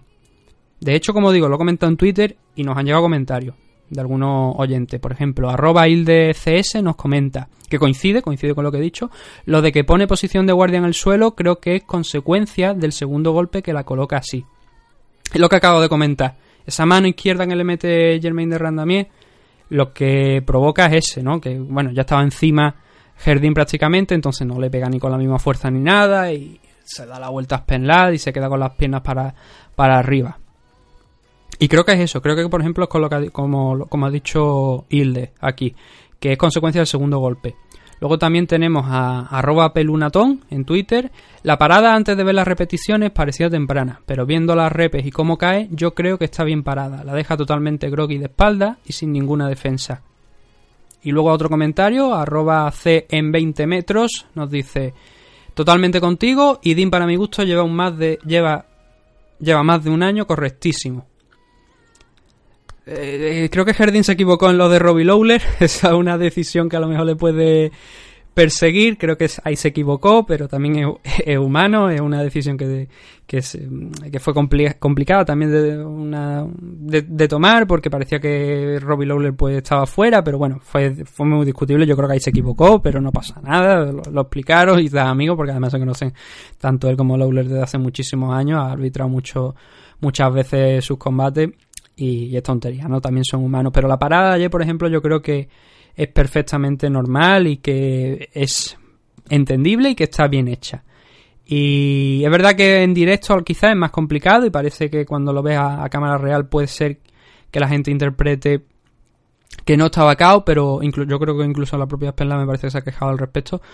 Pero la experiencia, esto le digo, la experiencia de haber visto muchísimos combates ya, es que Aspen lo único que le separa de recibir una somanta de palo a, eh, a no recibirla y que quizá en un futuro se lo pueda agradecer a Jardín, es precisamente el nombre de, de. El que actúe de esa manera tan rápida, aunque podría haber actuado un poquito más rápido, pero la distancia no le da tiempo a cerrarla y, y ponga el fin ahí en la pelea. Porque es eso, yo creo que no estaba y lo único que, hubiera provocado es que Aspen se hubiera comido mucho más golpe y tiene una carrera por delante mucho más larga de lo que va a tener ya el Germain de Randamie. Entonces Aspen con 24 añitos, si recibe 3, 4 golpes más sin sentido, simplemente por dejarle la posibilidad de si puede volver o no puede volver ante una chica como Germain de Randamie, una mujer que pesa, que está peleando en, en 145 y que le ha dado de leche a muchísima gente, muchísimo de esto y que los ha noqueado. Hombre, si con un 1-2 tan rápido noquea a Aspenlad, eso quiere decir que los golpes de Germain de Randamier duelen bastante y pueden noquear a cualquiera. Entonces yo creo que por eso hay muchas veces que, como decía Israel Adesanya, creo que lo he dicho ya en este programa, que, la gente parece que no, le importamos, ¿no? Siempre quieren ver ese golpe de más, ese, esa cosa de más y no sé, yo creo que Tuvimos el ejemplo la semana pasada, ¿no? De, Jorge Masvidal asegurando ese caos, como él lo dijo, frente a Ben Askren, soltando esos golpes de más que no eran necesarios porque Ben Askren ya estaba muñeco. Y por contra tenemos ahora aquí las críticas de no, es que esto se ha parado temprano. No, yo creo que aquellos, aquellos, aquellos dos golpes eran innecesarios y esta parada está perfecta. Porque le ha librado de un daño que no, no, no creo que fuera. Que a lo mejor, a ver, la situación es, a lo mejor, por lo que sea, Penla luego yo qué sé, se da la vuelta, es capaz de resistir tres golpes más y luego a lo mejor reacciona, ah, sobrevive y, es capaz de vencer a Germain de Randamie. Pero claro, las posibilidades tienen que ir por detrás de la seguridad del luchador y por eso creo que Herding actuó correctamente en la noche de ayer. Se ha, podido equivocar en otras muchas ocasiones, eso no lo vamos a discutir, pero en, en el día de ayer yo creo que estuvo muy muy correcto. Los premios de Performance of the Night fueron a parar Hubo cuatro premios Performance of the Night. Fueron a parar a Jonathan Martínez por el caso de Pin Yuan Liu, a André Philly por el caso a Shimon Moraes, a Joe Semet por el caso a Mirza Bektic y el último de los caos, Uraya Feber contra Ricky Simon, otros 50.000 dólares, 200.000 dólares, 50.000 para cada uno y me puede llegar hasta llamar la atención que Ryan Hall contra Darren Elkin no se hayan llevado uh, un of the Night, pero bueno, Entiendo que las finalizaciones a lo mejor pesaron más que, el enfrentamiento que hubo entre, entre Ryan Hall y Darren Elkins. Lo siguiente de UFC, y con esto nos vamos a meter en lo que es la parte final del programa, de leer los mensajes que nos ha enviado la gente, es... el- lo tengo por aquí. Mm, Holloway con- no, perdón, Holloway contra Alcar, no, dos años contra eh, Leon Edwards la semana que viene en 170 libras, que además tiene a Alexei a Walt Harry, Greg Hardy nuevamente contra Juan Adam, James B contra Daniel Hooker, este combate puede ser bastante interesante. Y gente como Andrea Locke, Irene Aldana, Raquel Pennington, la verdad es que este combate, este evento está bastante bien, bastante bien, lo comentaremos el, el miércoles, si no hay problema ninguno. Y, y ahora sí, con esto vamos a despedir lo que es UFC y cuando regresemos vamos a comentar pues las preguntas que nos habéis hecho llegar en, en las últimas horas. Así que no os despeguéis, que ahora venid vosotros, los más importantes, los oyentes de MMA Adicto.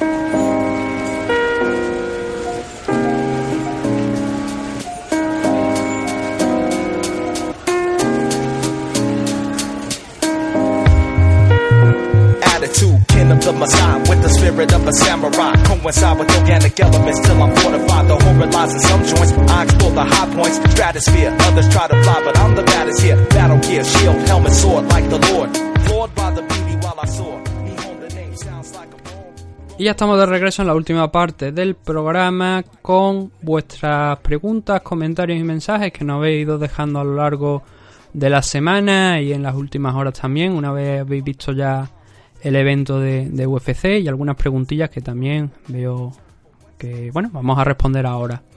Vamos a empezar por los comentarios que nos habéis dejado en el MMA Adicto 253 en en iVoox.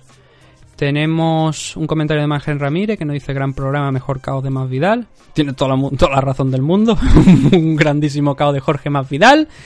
Godoy Guerra nos dice programón, a ver si lleváis a Más Vidal. Mm, lo dijimos la semana pasada, vamos a intentarlo. Vamos a ver si podemos ah, tener una charla con Jorge aquí en el programa y ofreceros pues, una entrevista de- del más alto nivel. Que la verdad es que hace tiempo que no cogemos a ningún luchador de UFC. Antiguamente sí que éramos o sea, los teníamos, era más fácil quizá a lo mejor contactar con ellos, porque también teníamos una, una línea con, con gente de, de la compañía y, quiera que no, era más fácil contactar con determinados luchadores eh, latinos para hacerle una entrevista. Pero vamos a intentarlo, vamos a ver si podemos, nos ponemos las próximas semanas y podemos tener aquí a, a Jorge Masvidal o, o a, quizás a otro luchador de UFC latinoamericano, vamos a ver si si los podemos tener. Bueno, no tienen solamente porque sea de UFC, podemos tener gente a lo mejor de, de Combate América, a ver si podemos tener también alguien de, de Bellator o, o veremos a ver, porque tenemos la intención, pero vamos, eh, siempre es difícil porque no tenemos, no, no, no nos dedicamos completamente a esto y a veces nos cuesta más conseguirlo porque tenemos que determinar justo la hora y tal a la que podemos hacerlo y a veces nos resulta difícil, pero os prometemos que lo vamos a intentar. Tenemos a Igor Aresti que nos ha comentado tanto aquí como esta mañana me ha, mandado un mensaje en Twitter. Voy a empezar por este por esto. Dice Igor, hablando sobre un evento en España, estuve en Bellator London, Musashi contra Lobato y no se llenó. Un evento con 19 combates y buena main card. A ojo estaría Wembley Arena a un 60%. Lo dejo como dato porque creo que en España hay mucha menos afición comparada con el Reino Unido. Y eso creo que viene bien también enlazarlo con eh, la segunda de las preguntas, bueno, el comentario que me ha dejado en redes sociales esta mañana Igor, que decía, ¿podríais hablar sobre lo último de Combate América? En una reciente, soy, pésimo leyendo de cara los mensajes de la gente. En unas recientes declaraciones, el CEO dijo que era probable que viniesen a Bilbao. Yo no me lo perderé. El CEO es Cameron McLaren, y lo último de Combate América, eh, que era probable que viniesen a Bilbao. A ver, eh, lo- uno de los dos mensajes, lo de la asistencia en España. Es verdad que hay mucha menos afición y que comparada con el Reino Unido, desde luego es que mm, yo no, es que si comparas, yo creo, te y te lo digo así, Igor, si comparo la afición que yo creo que hay en España con la del Reino Unido, es como si en España casi no hubiera. Y lo digo tal cual, yo creo que es como si, si com- comparado con el Reino Unido, es casi como no hubiera afición en España. No está desde luego al mismo nivel, cada vez hay más, pero a decir que hay mucha menos, creo que todavía nos falta un poquito. En cualquier caso, eh, yo creo que si montan un evento aquí, yo estoy contigo, que si montan aquí un evento de Velator en España, tanto Velator como, como, como Combate América, va a ser difícil que se llene. Lo que nos lleva precisamente a eso que has dicho de lo de Bilbao. Lo de lo último Combate América, no sé si te refiere también a esto de lo que has anunciado, de lo de eh, Tito Ortiz contra Alberto del Río, que por otra parte era esperable también, porque Alberto ya dijo que iba a volver a pelear, Tito Ortiz firmó por la compañía y desde hace un par de meses que firmó no se había dicho quién iba a ser el rival. No es porque precisamente la compañía tenga un una nómina de luchadores la heavyweight y heavyweight interesante como para enfrentar a Alberto del Río y cuando tienen que buscar un rival interesante, bueno, no sé si lo llamamos Alberto del Río, lo llamamos Dos Caras Junior, que era el nombre con el que estuvo peleando también allí en, en Japón, eh, fue noqueado de hecho por Micro Crocop, iba con la máscara todavía Alberto y, y tal y cual. Y, entonces tenían que encontrarle un rival interesante. Charles Sonnen ha tratado de hecho este tema, hablaba de, de este tema, de lo de Alberto del Río, de, de Tito Ortiz. Eh, En algún momento puede que a lo mejor el nombre de Vito Belfort, que estaba un poquito sin, sin compañía, no pu- pudiera salir a la palestra, está más alineado con One que ahora mismo con One Championship que otra cosa. Y la idea estaba ahí, ¿no? Ese Tito Ortiz contra Alberto del Río, yo creo que quien más, quien menos, en cierto modo lo esperábamos. Lo esperábamos que fuera eso, porque necesitan una pelea grande. Si tú fichas a Tito Ortiz y no tienes nadie, no tienes a nadie, ¿a quién le vas a poner? ¿A un luchador que a lo mejor la Comisión Atlética ni siquiera te apruebe el combate?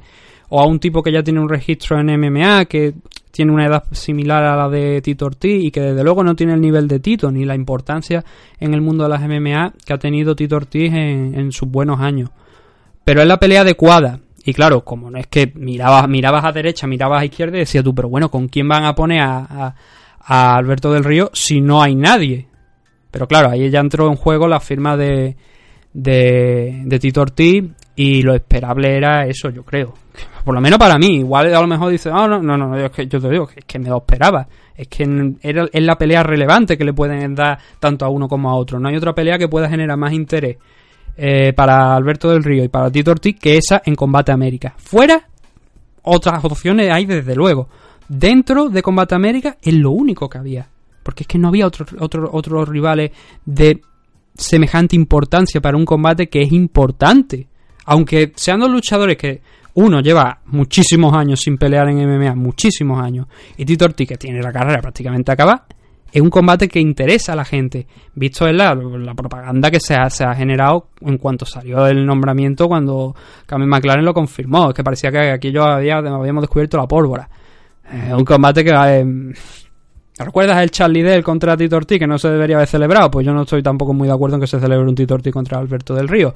Sobre lo de Bilbao, mira, no, sé desde cuándo nos llevas escuchando, la verdad, pero durante, creo que, bueno, tú eres de Patreon, o sea, tú eres de, de Ipos Premium. Entonces has escuchado el programa de la semana pasada, supongo, donde creo que hablamos de, de Combate América. No sé, hablamos de, de ello, ¿no? De, de que hubo una reunión que alguien se negó a ir, que no, yo no sé cómo, cómo lo hizo, y cosas como esta, ¿no?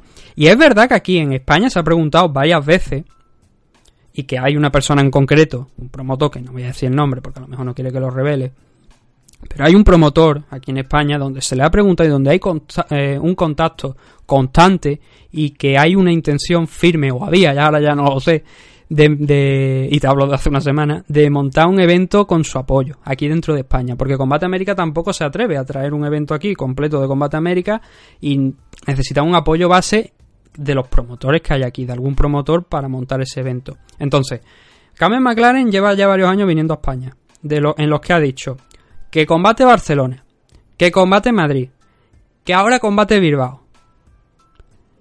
Con tranquilidad. Si monta el evento, desde luego lo comentaremos y lo hablaremos. Pero ahora mismo, Carmen McLaren, es que no nos podemos tragar absolutamente nada. Porque Prueba de ello es que hace, cuando antes de salir esto que tú comentas, creo, lo de Bilbao, estaba diciendo, subiendo una foto en Instagram diciendo combate, combate Madrid. Y digo yo, combate Madrid. Hemos pasado combate Barcelona, combate Madrid, ahora combate Bilbao. Cuando lo veamos, cuando traiga el evento, ya no lo, no lo tragaremos. Que sí que es verdad que quizá a lo mejor lo que también la pregunta, porque que a lo mejor tuya va por parte de por qué Bilbao. Bilbao se ha demostrado que es uno de los puntos fuertes de, de deporte de contacto aquí en, en España. En Bilbao funcionan muy bien las veladas de boxeo. Bueno, en Bilbao, en el País Vasco. Funcionan muy bien las veladas de boxeo. Los eventos que se han hecho allí de, de AFL también han, han funcionado relativamente bien. Y junto a Canarias, creo que son centros de, de mucha importancia.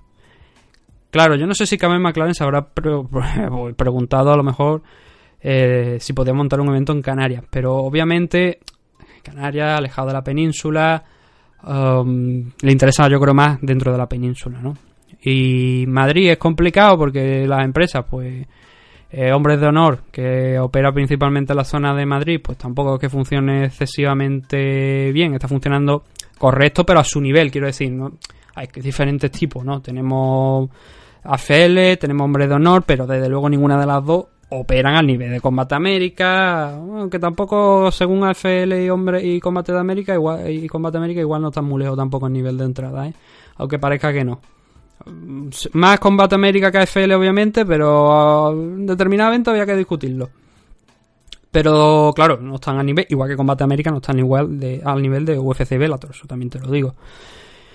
Entonces, hay que montar eventos en zonas que tú sepas que por lo menos algo seguro vas a tener. Y zonas seguras, sí, es el País Vasco y es, y es Canarias. Aunque los eventos en Asturias que ha montado FL, puedo decirte que también han funcionado muy bien. Pero Bilbao no sé qué tiene, que parece que, que llama mucho la atención para promotores, no solamente de MMA, en temas de, de festivales musicales y cosas así. Parece que Bilbao llama mucho la atención. Y, desde luego, no sé si funcionaría un evento, porque es lo que hemos dicho con tu comentario de Velator. Es, complicado. Aquí la gente, si no viene UFC, yo creo que no se mueve mucho. De hecho, ahora tenemos una pregunta sobre un evento que se está intentando hacer de, de MMA aquí nacional por parte de AFL, que no está yendo todo lo bien que se esperaba y que, y que es una pena, pero bueno. Entonces tenemos eso, ¿no? Yo, nos ha preguntado si podemos hablar de Combate América, ha hablado de lo de Alberto del Río, lo del evento en Bilbao, yo ya te digo, ponlo en stand-by, hay que esperar, veremos si, si, finalmente se realiza, pero puede ser Bilbao como mañana descuelga el teléfono cierto promotor, llama a cierto miembro del equipo de, de Combate América, que no es Cameron McLaren, sino otra persona, y le dice, oye, mira, que sí, que quiero montar un evento contigo, o, o que, que, acepto montar un evento contigo, y se monta el evento en Barcelona, en Madrid o donde sea. Mm, son declaraciones. Cameron McLaren vende humo hasta que finalmente el humo se materializa y vemos un evento si se llega a materializar. Si no, pues máquina de 3000 3.500 vatios de, de, humo y ¡fum! A, todo el poder. Espero que con eso haya quedado uh, respondido a las preguntas que, o las dudas que hayas podido tener. Si no, pues bueno, dejan otro comentario y volvemos a hablar sobre el tema. Y luego tenemos Dos preguntas de Manu MMA, eh, Titan Malia, eh, Manu Malia, eh, Malia no, es Alia, Manu Alias creo que es el apellido de, Manu, del Training Uni Zaragoza, que, que, que, hablamos que es patrocinador nuestro, y nos dice dos cosas, bueno, nos dice tres, realmente hay tres comentarios. El primero dice, nuevo contendiente para Cejudo, Uraya Faber, o sea, no quiero, pero con el regreso de ayer, si a mí me dan un evento UFC en Sacramento, nuevamente, y me pone Uraya Faber contra Henry Cejudo en el main event, se lo compro. Se lo compro porque historias de este estilo, Michael Bisping, Misha Tate, eh, cuando no tienen ya nada, que parece que están totalmente desahuciados en sus carreras y son capaces de capturar el título, siempre venden.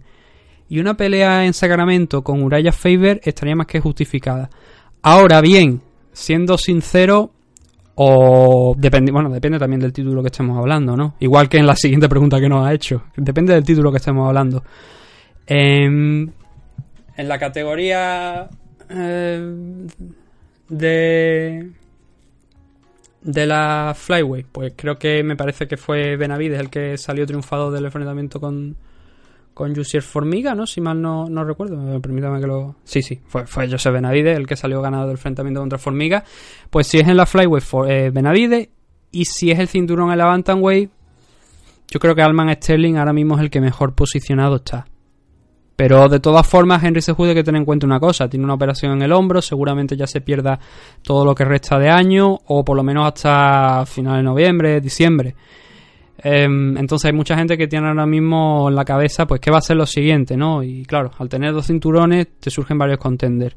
Que yo creo que los principales ahora mismo son Benavide y Alman Sterling.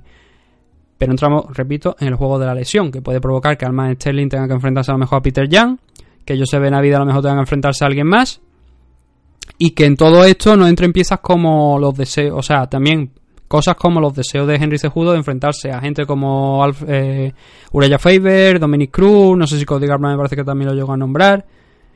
Y creo que está ahí la película, depende mucho. O sea, los frentes de, de este chico de, de Henry Cejudo están muy, demasiado abiertos ahora mismo.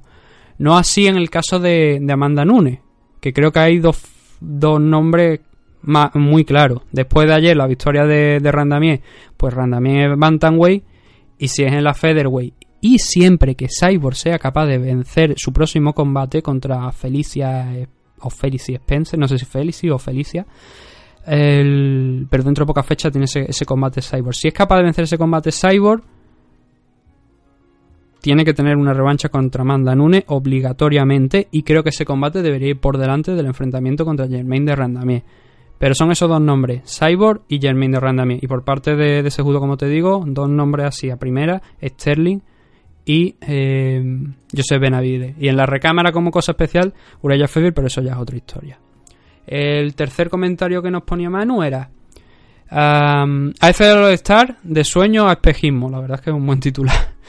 Una vez más, el mundo de las MMA de nuestro país demuestra que cada uno rema hacia donde le place, sin importar el crecimiento del deporte. Lo peor es que los pobres ilusos se alegrarán si, por desgracia, no se llega al objetivo. No, hombre, hijos de puta hay en todos lados. Que se alegran porque no se cumpla un objetivo, eso hay en todos lados. El problema, em, el otro día sacaba un vídeo Fran Montiel donde decía...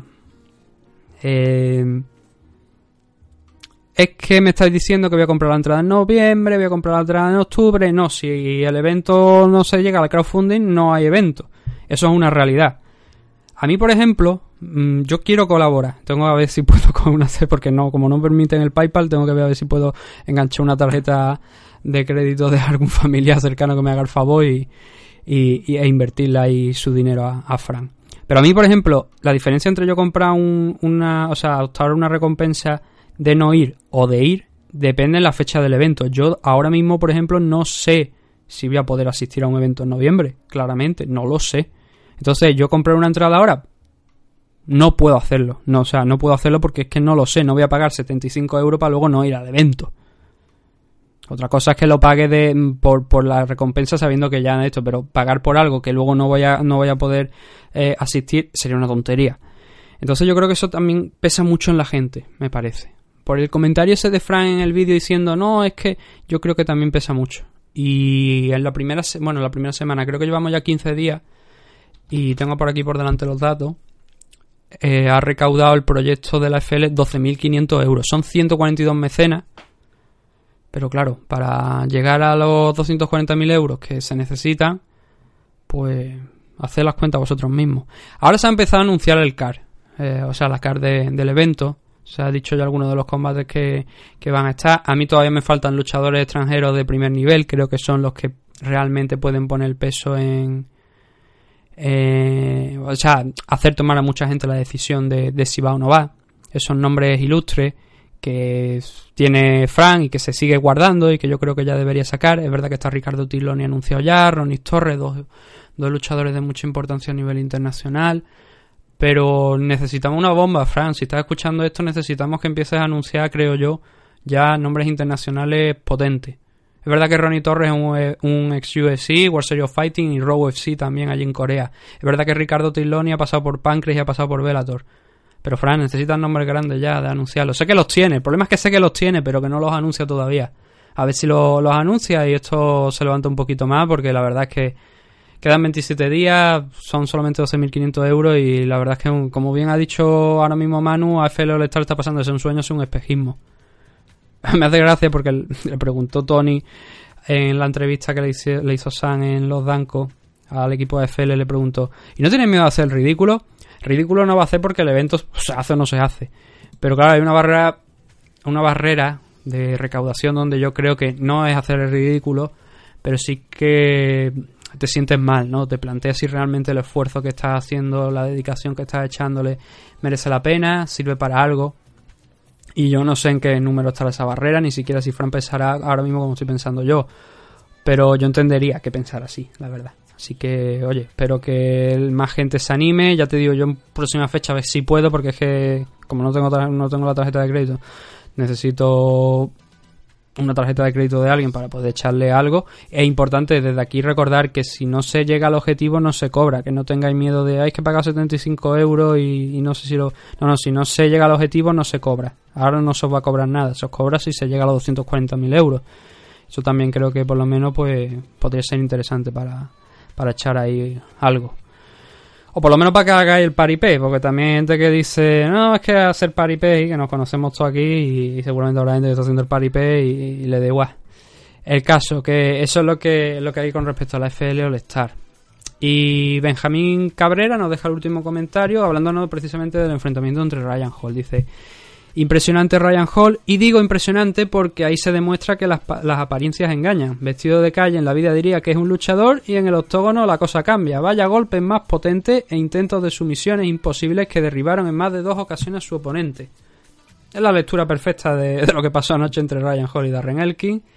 Y sí, la verdad es que fue un combate muy muy interesante y coincido en la lectura de Benjamín que dice que que vestido de calle no diría que es un luchador porque son 145 libras, pero además nos da la sensación de ser un 145 libras grande, como hay algunos por ahí.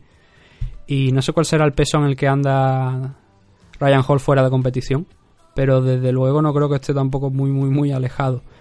Y sí, es un estilo, como he dicho antes en el análisis, muy, muy, muy peculiar. Las sumisiones son esas, son mucho riesgo y en ocasiones poca ganancia, pero cuando te funcionan dices ¡Hola!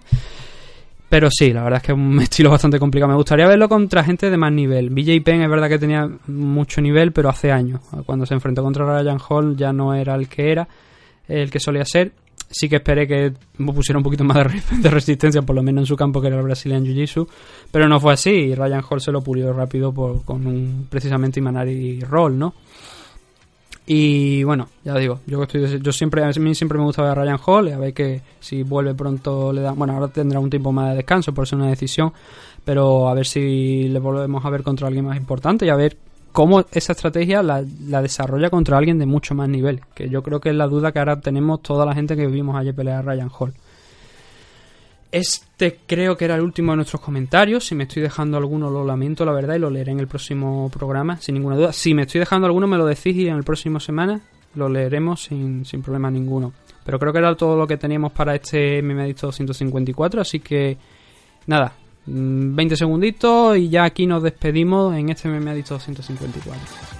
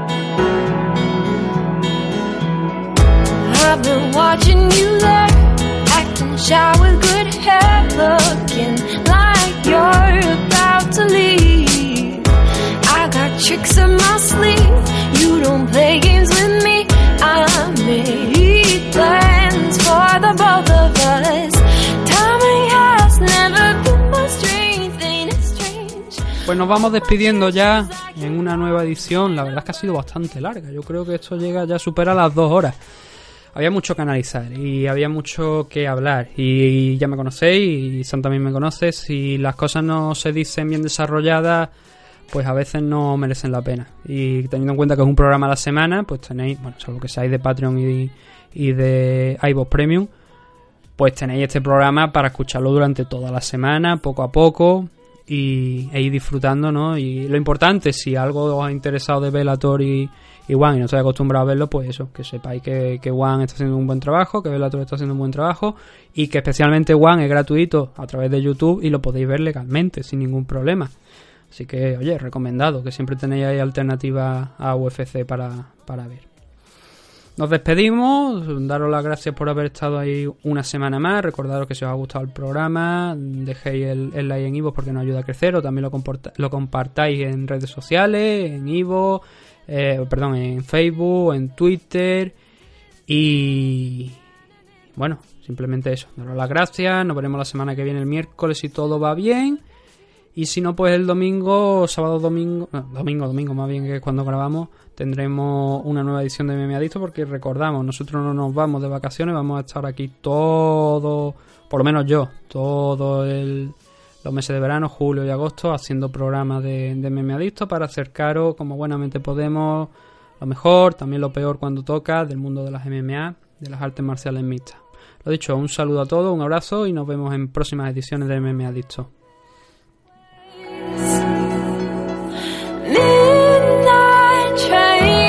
you.